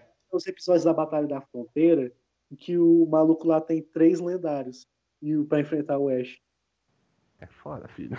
Nessa luta aí da Articuno, velho, é a luta que o Charizard já tá começando a se dar bem com o Ash, né? Sim, é massa Sai quando ele. Eu me lembro, cara. Quando o é o Charizard treino do Vale Charicífico, o Ash tinha deixado ele pra treinar. Sim, eu já ia falar disso, é muito top. Ah, isso é muito legal. A relação do Ash com o Charizard é muito boa. Mano, Ah, o tipo, Charizard é, um- é o, é o favorito dos fãs, né? Não tem como, né, velho? o, mano, o Charizard já, tipo, ele já, a chama dele já chegou a, tipo, apagar, tipo, muitas vezes.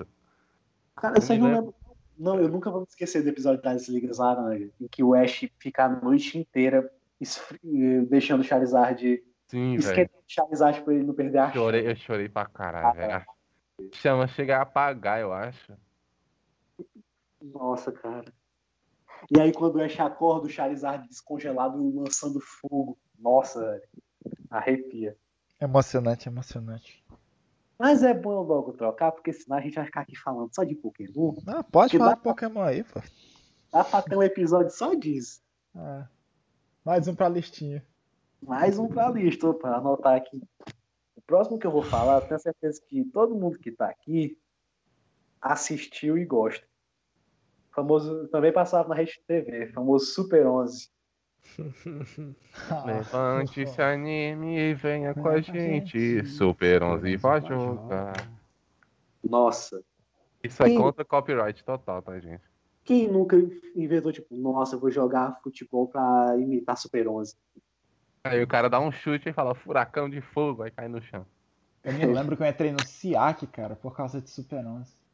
Eu me lembro, mas eu jogava muito lá no Ciac. né? Eu comecei- SIAC, pra quem tá escutando isso de fora, era tipo. É que aqui na nossa cidade tinha um centro de. SIAC significava o que mesmo, hein? Um centro de é tipo um centro de recreação pra todo mundo da comunidade, entendeu? É, Todo um mundo- centro comunitário. Aí tinha umas Comunitário. aulas de futsal que a gente fazia. Eu, eu comecei a jogar futsal no gol por causa do Endo. É o maior arrependimento da vida dele.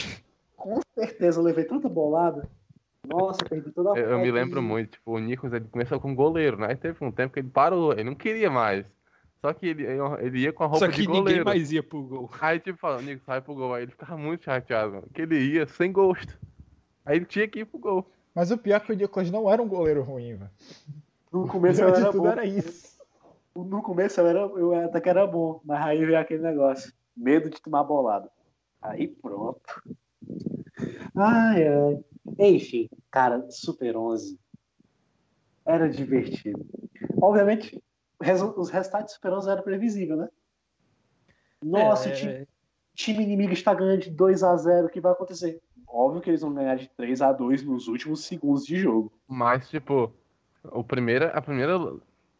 Como é que eu posso fazer? É, o primeiro jogo que eles tiveram contra o Instituto Imperial, tipo, pra muitos animes que o protagonista sempre ganha, aquilo ali foi tipo, caralho. Os Ah, caras mas a- venceram, aquele era o objetivo deles, né? Eles botaram a escola aquele- mais forte é, contra a mais exato. fraca. Eles perderam É, de quanto mesmo? Foi Foi 11 a zero. 0, foi? 10 a 10 a 1. Ah, é verdade, o Gua foi até do Goenji, né? 1. Foi, Nossa, ele entra lá, é que não tira. Quando o Ed vestiu a camisa, aí eu- ele confiou que o Ed ia defender a bola e começar a correr pro ataque. E aí vem aquele. A famosa mão fantasma. Mano, eu me arrepiei agora. Uma mão fantasma, uma mão demoníaca. Aí, o, mano, o, o Nicolas é o, é o Endo da vida. Porque o Endo, ele, ele saiu do gol e foi jogar, não foi? O goleiro. Foi jogar de líbero. Porque o goleiro agora é o outro meninozinho lá, né? Um lourinho. Aí, Líbero no futebol, velho. Líbero no futebol. Ok. Mas, É. mas, cara, era, era muito bom ver as técnicas, as técnicas lá. O Someuca com o furacão, com o dragão lá. o Sim, e quan- quando eles juntam, mano, o Somioka e o Fubuki, o Furacão Dragão. Porra. cara. Nossa, velho. Nossa, não, velho, eu achava muito ma... eu achava muito massa o arco do Fubuki. Eu, eu faço a simples pergunta pra vocês. Quem vocês preferem, Goenji ou Fubuki? Teste de personalidade. Fubuki, ó. Pera, pera, o Goenji é qual? O Goenji é o Goenji é- lourinho e o Fubuki é o que tinha duas personalidades, mas depois ele, ele abandona. O, o assim, Goenji é o de o- fogo, o Fubuki é o de gelo. Hum. Cara, eu seria o mais bipolado ali, eu seria o Fubuki. Gustavo? Mas, o- mas o meu Fubuki, preferido, o meu preferido do anime é o Endo.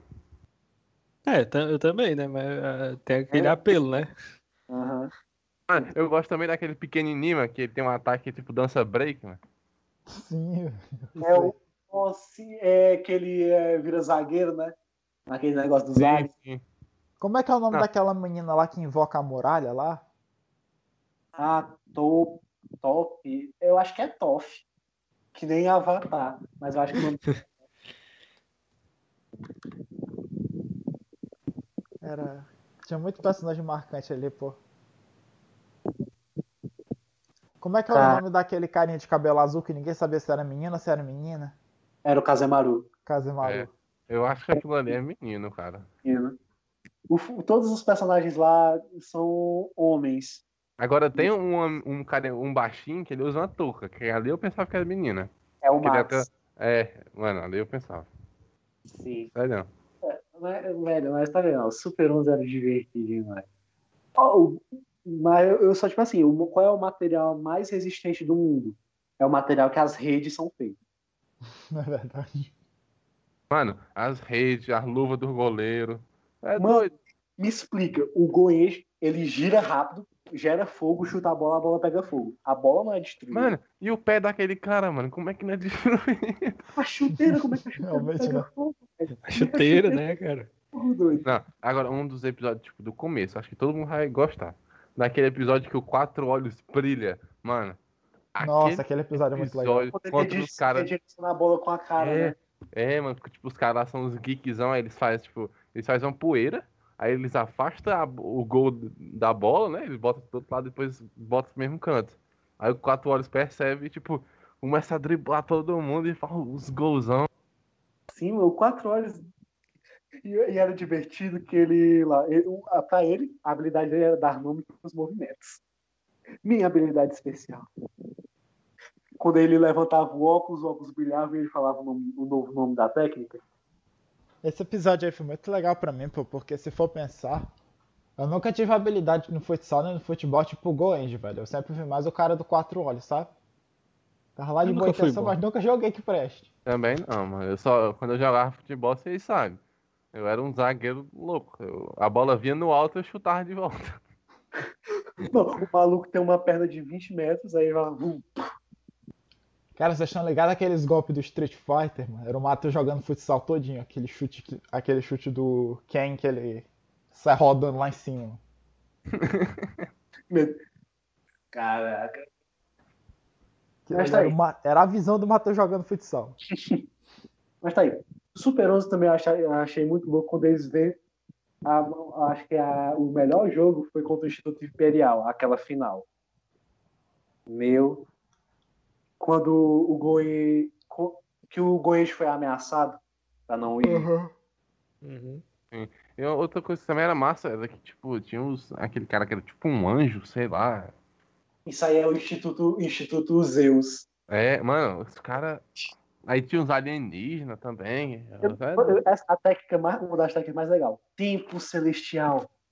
Não, aí no final tem os inimigos lá, o nome do cara era Desalmado. Acho que é Desalmado. Aí depois eles dão outro nome pra ele, se eu não me Em engano. inglês o nome é desarme. É. Aí vira desalmado em português. Mano! Tu vai jogar contra quem aí, mano? O desalmado. Parece um vilão de filme, tá ligado? Aquele... É aquele filme antigão, eu- hum, temos que nos juntar pra enfrentar o vilão final. O desalmado. Tem a continuação de Super 11, o Tem. Inazuma Go. Eu. Eu não posso falar uma coisa. Eu assisti na- o Super 11 quatro vezes. Cara, eu amo Super 11. Eu, tipo, não, eu assisti umas duas vezes só, mas eu- é muito bom. Eu velho. assisti todo dublado. Mano, Eu a- aquela legendado. abertura, cara. A abertura é um negócio que te prende, velho. Tipo, tem anime que tem as aberturas que tu, mano, é boa, mas eu vou pular. Mas Super 11, mano, todo episódio tu quer cantar. A abertura do. Quando começa o Instituto Willing. Eu sei, sou, Sou mais forte. forte, mas que Mas- chegue até aqui eu tive alguém pra me ajudar. Mano, Mas tem uma diferença com a abertura dos outros animes, né? Normalmente a gente vê em japonês. É, É. Então, né? Português. Daqui a pouco tem outra abertura marcante aí que vai chegar. Eu já sei qual é. É, Nico sabe. Ah, se você sei. quer ser um mestre Pokémon, As aberturas de Pokémon, meu amigo. Essas aberturas dubladas eram muito boas. mano. Cara, Talvez tipo, das cara que eu mais gostava era de Pokémon Jotodo. Ele. Tchuru, tchuru, tchuru. Pokémon J era massa também. Pokémon Johto Já. é um novo mundo já. Mano, um esse dia é eu, pa- eu passei o dia só escutando as aberturas dos animes. É muito boa, velho. Quando a gente começou a jogar outro Pokémon de novo, e a gente, e a gente Sim, jogava os- as aberturas de Pokémon. Muito bom, mano. Pra quem não sabe também, o outro Pokémon é tipo um Tibia, só que de Pokémon. De Pokémon. É, é, tipo, ele é um- são jogos bem antigos, mas, tipo, pra quem gosta de Tibia e Pokémon, é perfeito. Eu, eu, uma pessoa que jogava outro Pokémon lá em 2008, 2009, antes mesmo de eu jogar Grand Chase, eu jogava outro Pokémon. Muito bom, velho. Ai, ai, que saudade. Eu achei ontem, Mas- Nicolas, uns prints da gente jogando Grand Chase. Meu Deus, cara. Dos nossos Por favor, vamos fazer um episódio pra Grand Chase. A gente chama o Vamos, Guilherme. vamos, vamos, vamos. A gente tem que fazer um episódio de Grand Chase contando a emocionante história de como eu fiz a gente perder um campeonato sem jogar. Sim. Incrível. Eu quase virei pro eu- player, hein? Famoso Eu era WO. jogador lagado, gente. Ninguém queria jogar contra mim porque eu era lagado. Era Ah, bizarro, continua. mano. O Nicolas Que ficava é isso, né? teletransportando. Antigamente os jogos, quando ficava lagado, era, tipo, era difícil pros inimigos ficar hoje em dia é o contrário. tu tá lagado, você tá fudido, meu parceiro. Não, eu, eu lagado, eu, ganha, eu dava uma skill pro meu personagem nova, teleporte. Era muito engraçado. Do lado do mapa, eu aparecia em outro, eu começava a atacar. Skill nova. É, aí os malucos ficavam tipo, o que é que tá acontecendo aqui, velho? Grand Chase era cheio desses bugzinhos, velho. Eu me lembro que uma vez eu fui jogar um PVP, mano. Aí, tipo, eu derrubei o cara, né? O mapa do Grand Chase tinha as plataformas e quando derrubava, acabava o jogo, né? Só que numa dessas, a partida não acabou. Aí eu só vejo o cara mandando chat. Vai ficar aqui até amanhã.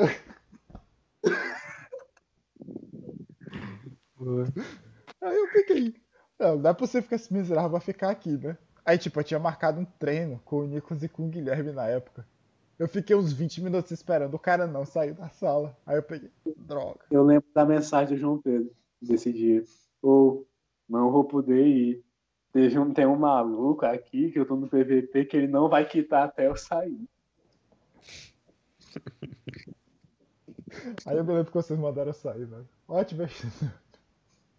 A gente tem que episódio. A gente tem que fazer um de Grand Chase, velho. Os meninos até jogaram depois quando veio a segunda leva, entre aspas, o History. Grand Chase é muito bom, velho. Muito bom. Mas bora voltar aqui pro foco né, das animações, dos desenhos.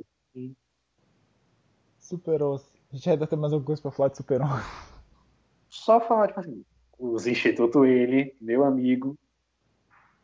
Ah, o jogo lá, quando o Goenji, o Fubuki e o Edo mandam a terra.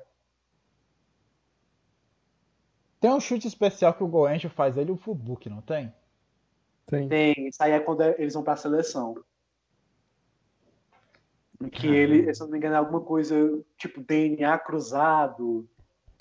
Pinguins Ah. imperiais. Meu amigo.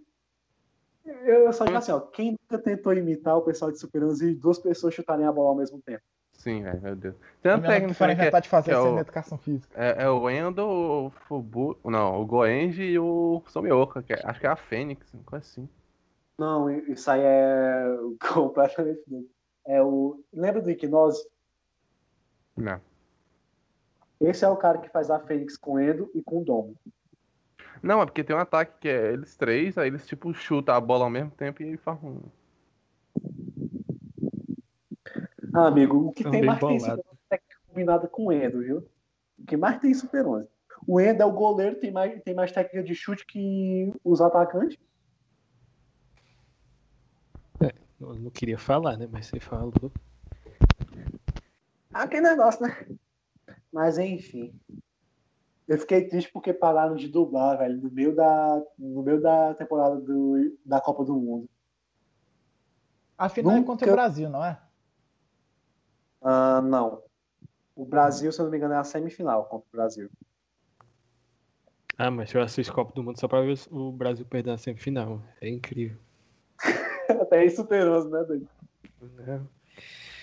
Mano, eu nunca vou, mas eu nunca vou esquecer. O maluco mandando o incrível chute samba. A defesa do goleiro, defesa em capoeira. Mano, a gente vai ter que fazer um episódio sobre cultura nacional também, depois desse show de capoeira aí. Amigo, o, o, o capitão do time do Brasil era a referência ao Ronaldinho Gaúcho, né? Toda vez que ele passava a bola, o time começava, olé! Eu botei a mão na cabeça quando eu tava assistindo. Não, velho. Não, mas isso acontece muito no futebol brasileiro, pô.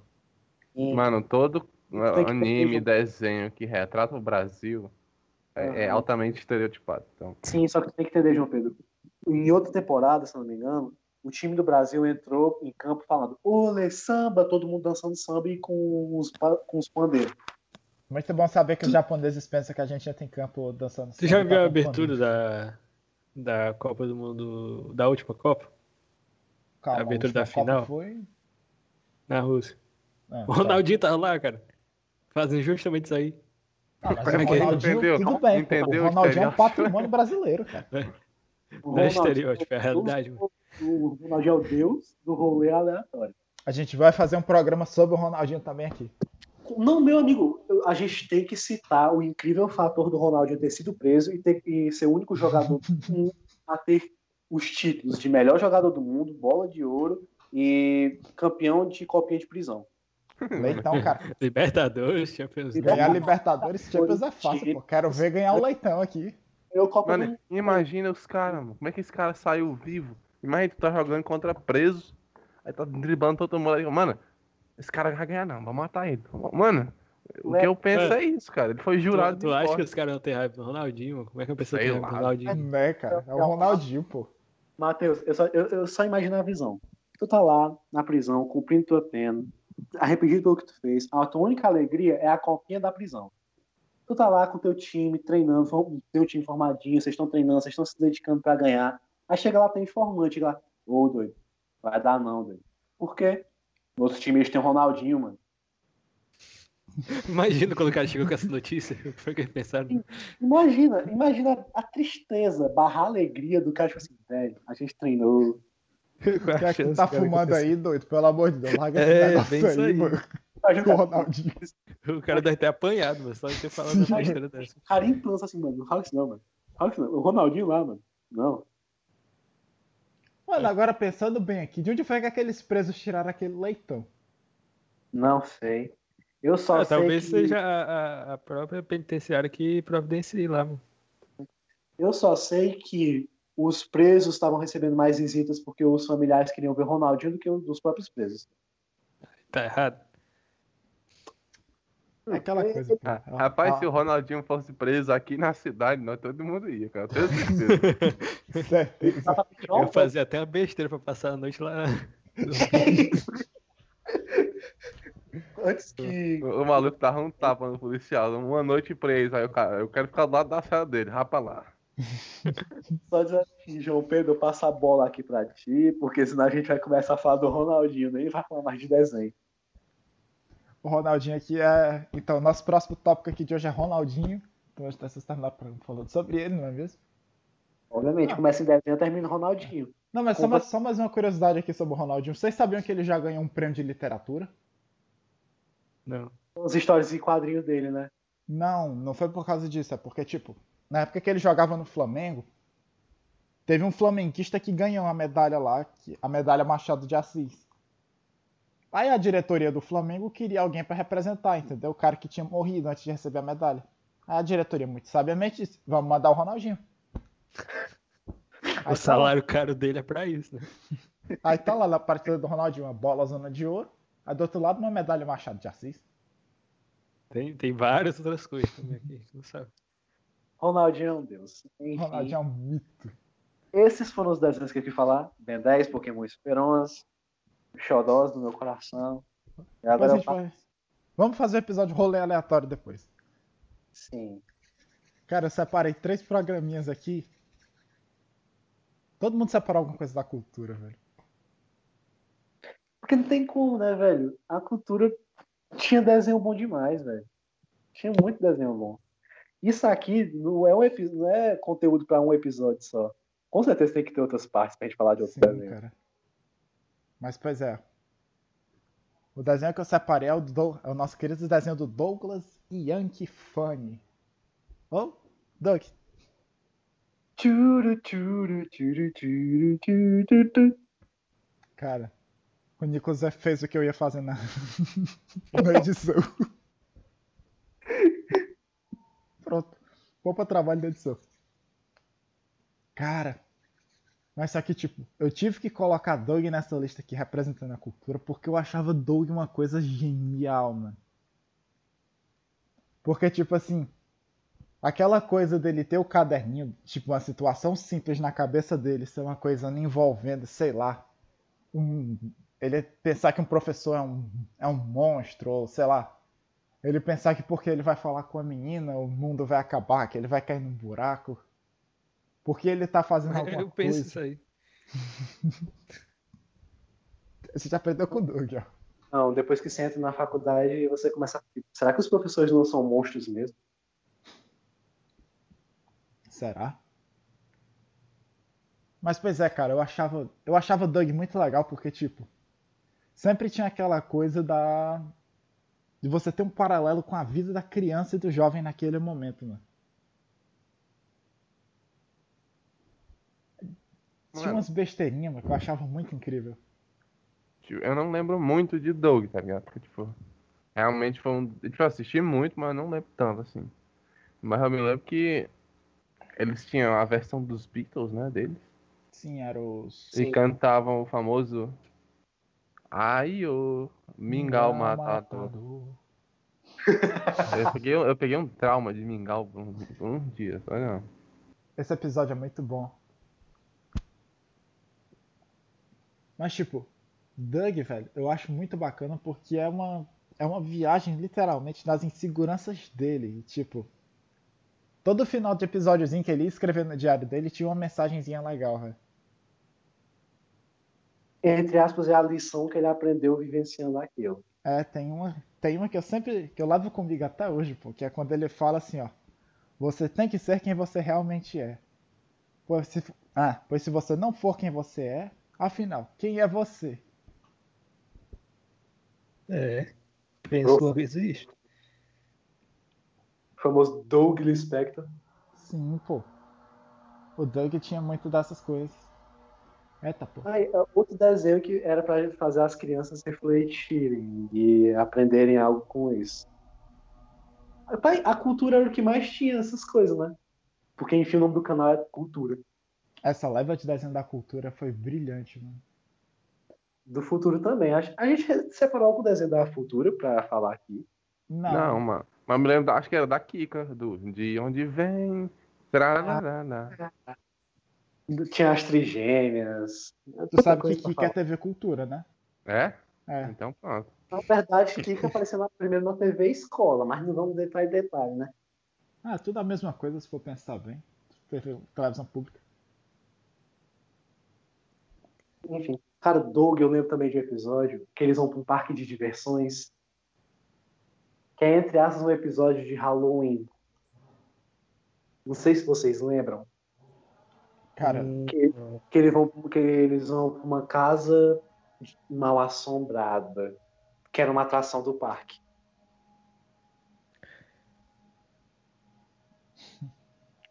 vocês lembram Ai. daquele episódio lá do Monstro do Pântano também, velho? Mano, é como eu falei, eu lembrar, eu não lembro não. Teve É. muito episódio marcante, cara. Teve muito episódio super marcante. Super Sim. lições de vida. É aquele negócio. É a mesma coisa com os desenhos que eu peguei. A gente. Eu gosto de muitos episódios, só que, sei lá, são tantos que eu perco a conta e eh, é difícil até de citar. Eu me lembro de um episódio que, tipo.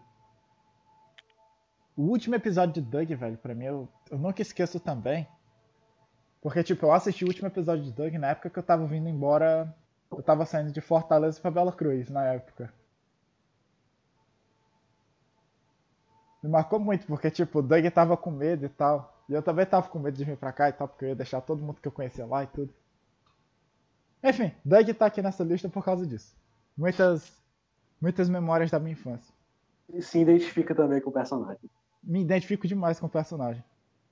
Porque, tipo, é um personagem que tá chegando numa cidade nova, tentar aprender coisa nova também. Cidade nova, coisa nova. Aqui agora vem provavelmente o meu maior amor e o meu maior trauma de infância. Scooby-Doo. Scooby-Doo, onde você descobre que os, os monstros reais são as pessoas. Essa era a maior lição de Scooby-Doo. Os monstros reais são as pessoas. Cara, Scooby-Doo é muito bom. O golpe tá aí, cara. Quem quer? Mas todo mundo tem algum episódio marcante de Scooby-Doo, velho. Todo mundo tem alguma coisa É marcante aquela pra falar de Scooby-Doo. aquela aberturinha, velho. Perfeita. Sim, velho. Vocês lembram daquele episódio que tinha uma banda? Três meninas. Não é só um episódio que elas aparecem. Era as Panteras, acho que é. É, eu acho que era esse nome. Não sei. É, mano, as Panteras. É, eu eu acho, por incrível que pareça, eu acho que o que ma- uma das coisas mais eram os filmes daquela, daquele desenho de Scooby-Doo. Mano, uma coisa que eu falo pra vocês, eu sempre vou falar. Os únicos live action que são perfeitos são os de Scooby-Doo. Mano, aquele da Ilha do Terror é perfeito. Sim, Nossa, mano. ele é muito bom. Cara, eu prefiro. do- Eu sempre gostei mais do 2, mano. Cara, mas tu sabe que é literalmente os atores. Tu vê eles e diz, cara, é o personagem. É perfeito, velho. Perfeito. Aqueles filmes são muito bons. Meu maior trauma de infância veio com o filme e animação do Scooby-Doo. Matheus falou, peguei e me lembrei.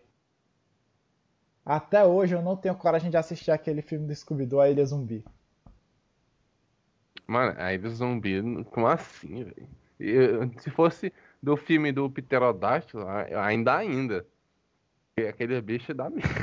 Mal assisti aquele filme antes de dormir quando eu era pequeno. Eu passei uma semana sem dormir direito com medo dos zumbis, mano. Cara, eu lembro de um filme do que era do Monstro do Lago Ness também.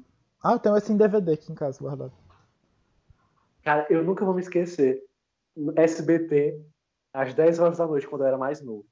Ia passar dois filmes do Scooby-Doo em sequência, às 10 da noite. Ia passar um depois o outro. Eu tinha que acordar às 6 da manhã pra ir pra escola. Eu criança, vai. Mãe, por favor, deixa eu assistir o filme. Eu, Tudo bem, você pode assistir. Eu dormi na metade do filme. Mano, criança tem dessas coisas mesmo, mesmo tipo, né? Assim, antigamente eu acho que era a te- a tela quente da Globo e a tela de sucesso da SBT. Qual é assim? Os filmes eram 9 horas, tá ligado? 10. Aí tipo, tu passava o dia todo em cara, eu vou assistir hoje, tem Scooby-Doo, hoje eu tenho Vingadores, sei lá. Vou assistir. 9 horas a criança.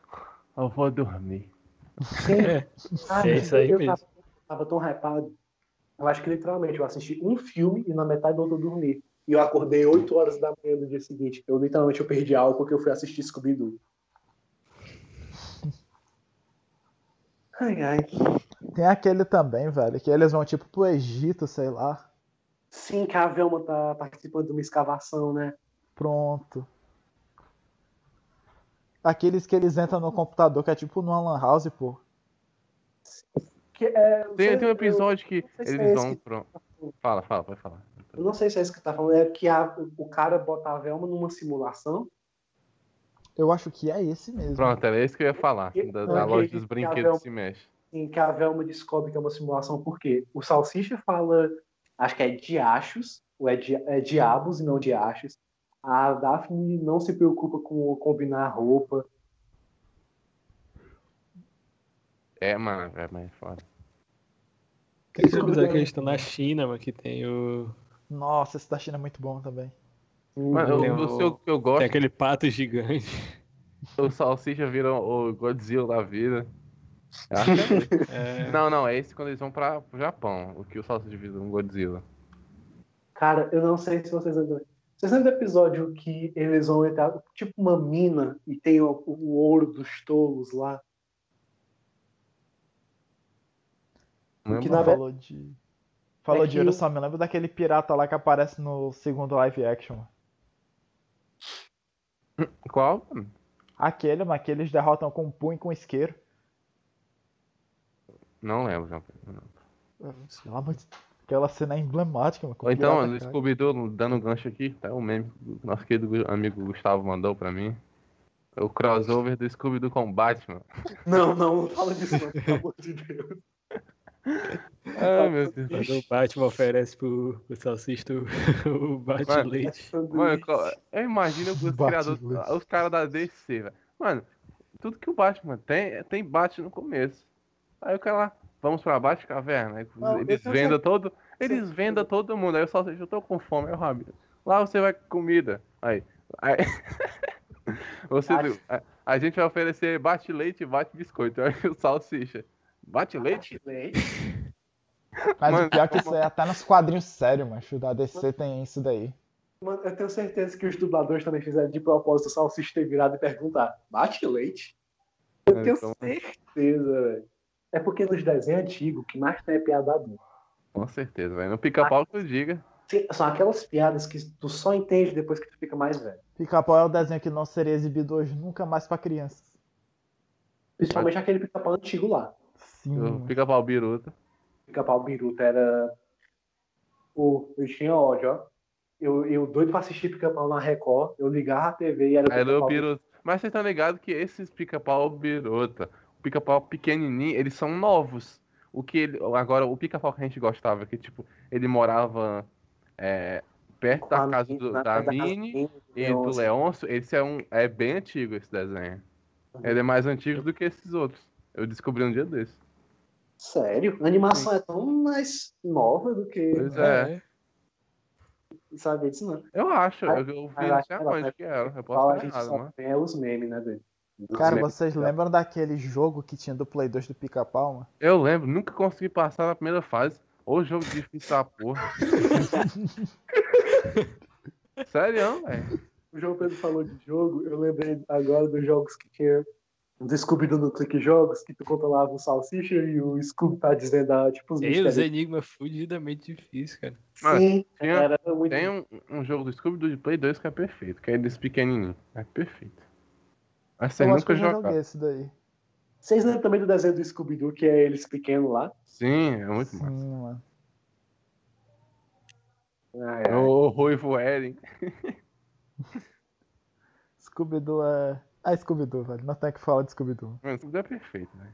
Sim. Eu me lembro, mano, eu aqui é pra fãs de Supernatural, cara.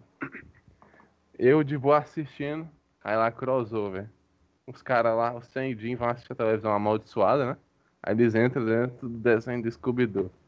Só que o desenho do Scooby-Doo não é infantil. O desenho do Supernatural com o Scooby-Doo tem sangue, tem morte. Aí lá vai o Sam e o Jim ensinar pro Scooby-Doo e os amigos dele como se, se mata fantasma e faz o exorcismo. É Porque sério que senão- tem esse episódio de Supernatural? Sim, sim, e é canônico, é tipo, é canônico da série, né?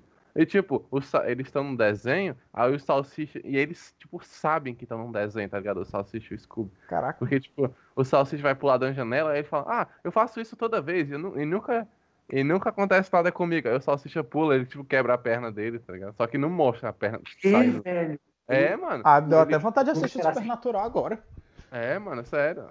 Tipo, Eu, você... eu lembro de ter visto uma cena do cara falando, É o Scooby, eu morreria por esse cachorro. Então, ele fala, é muito top, velho. O, o Jim fica tentando pegar a Daphne toda vez. É a Velma, né, não? É não, é o, é o Sam, a, a Velma gosta do Sam. Hum. E é muito top, velho. Aí no final do episódio eles falam, tipo. é- é- Eles tipo desmente tudo. Ah, é só brincadeira da gente. A gente só tava. Porque tipo, eles tentam preservar a inocência deles, tá ligado? De- Dos fantasmas serem falsos, né? Sim. É muito massa. né? Caramba, É isso que eu tenho que falar. Scooby-Doo é muito bom. E aqui pra fechar a minha seleção, cara. Provavelmente a abertura mais marcante que eu tive dos finais de semana. Meninazinha, João Pedro gordinho ainda. Tomando a sua abacatadazinha de manhã cedo. Digimon Tamers ou Digimon 3? Ó, pra quem não sabe, abacatada é uma vitamina com abacate e leite. É, Eu, bom, eu só tô falando isso porque uma vez eu tava no grupo do- dos amigos aí. Aí eu falei bananada. Aí eles pensavam que bananada era um doce de leite. Não. Aqui no Ceará, onde a gente mora, bananada é vitamina de banana com leite e abacatada é abacate com leite. Só. Uhum. Muito bom, por sinal. Nossa, tô falando, eu só lembrei da abertura. Sim, cara. A abertura é a coisa mais marcante. É, esse Digimon eu nunca assisti, então não. O Eu único Digimon que eu, tenho muito a que eu- porque o Digimon que eu mais que eu assisti era os. o- Acho que é Frontier, que é eles lá no. Ele se transforma no Digimon, Digimon. Digimon É. 4, esse daí. É esse foi o único que eu assisti. Passava até só- na RTV. Mas aquele negócio, Matheus, é que o Tamer só tem aquela. Quero ser o maior de todos. O maior sonhador. Ah, ah, eu lembro um pouco. No presente, no futuro. E também tem uma das minhas versões favoritas, que é o Gilmon. Cara, eu sou muito fã do Gilmon. Provavelmente é o meu Digimon favorito. Sinto muito pra todo mundo que gosta de Digimon.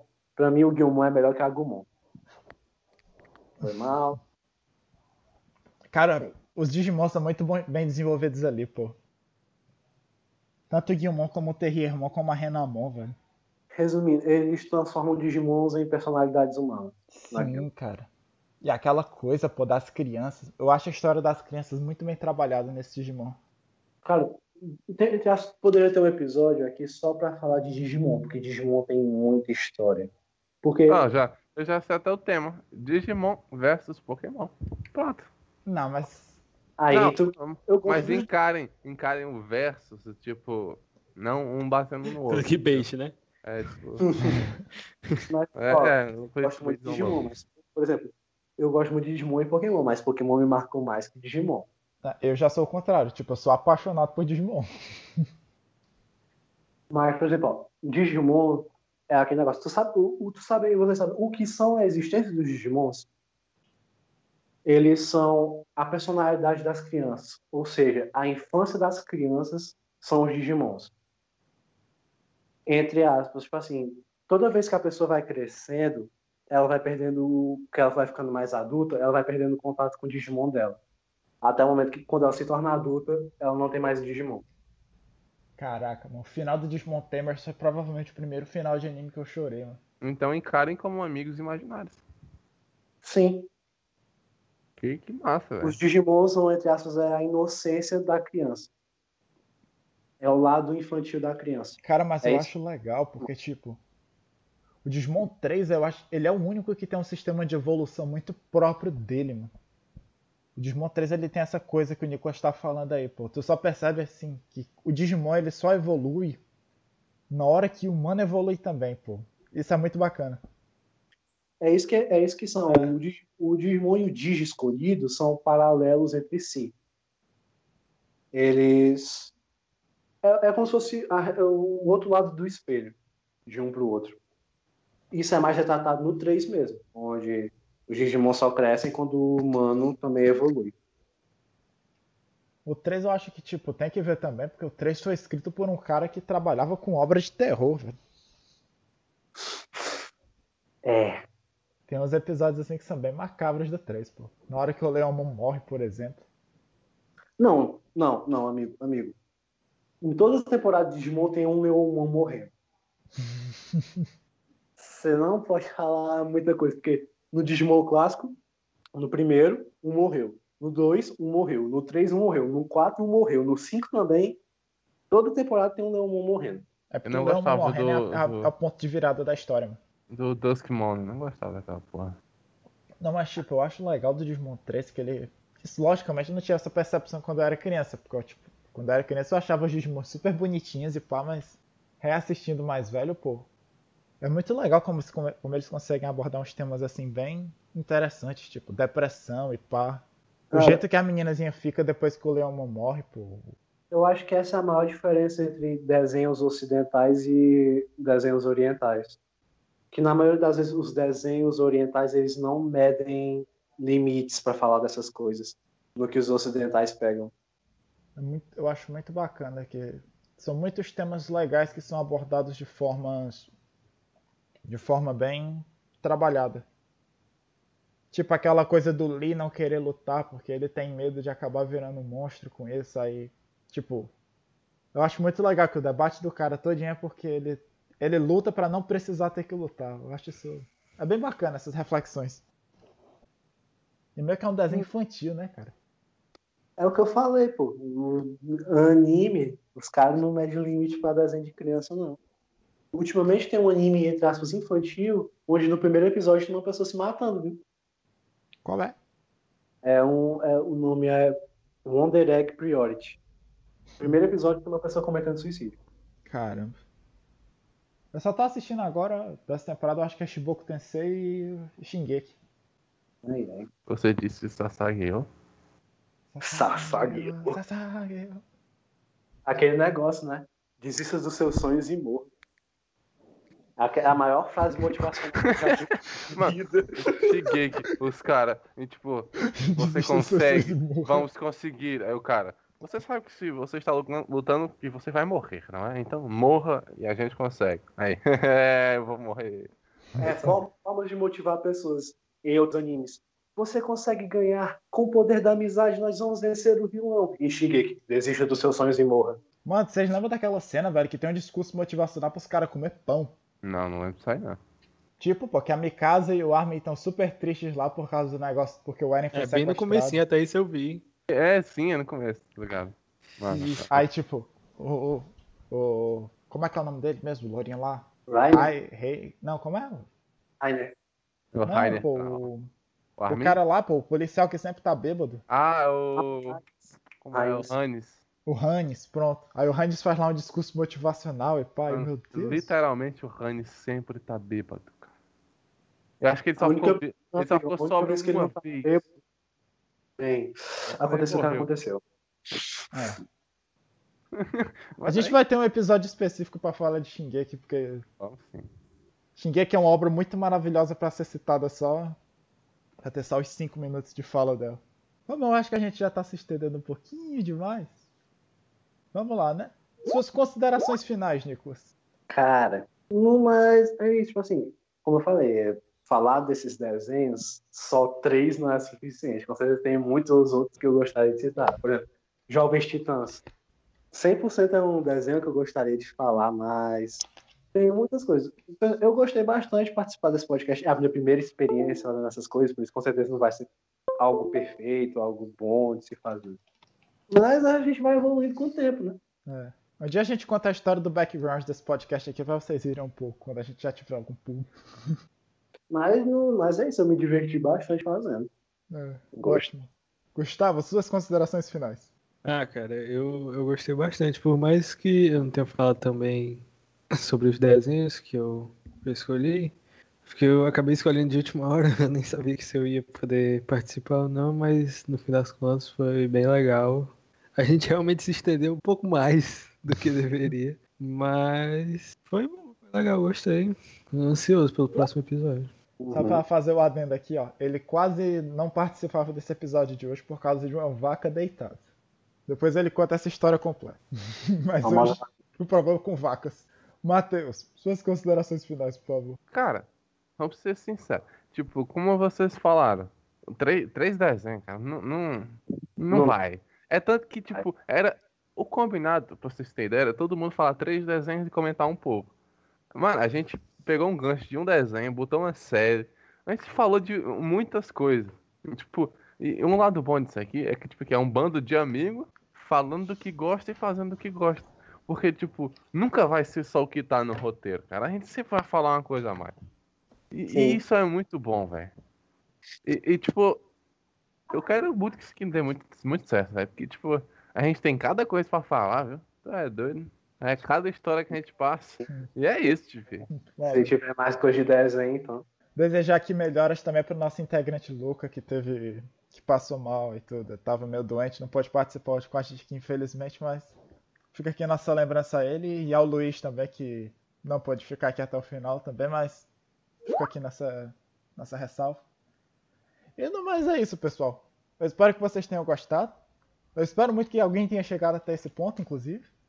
E, bem, eu não sei se a gente vai ficar com isso aqui com a frequência semanal, de duas em duas semanas, mas a gente vai fazer com frequência, né? A gente vai fazer com frequência? Cara, sim. Se der, sim, né? Vamos tentar. Tentaremos, tentaremos.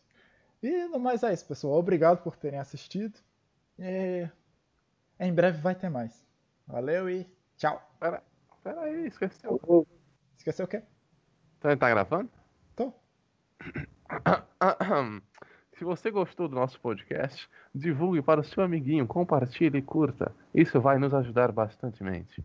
É isto. Obrigado pela atenção. Por favor, compartilhe com vossos amigos no grupo do Zap e no grupo da galera. Obrigado. E é isso, pessoal. Agora sim. Tchau.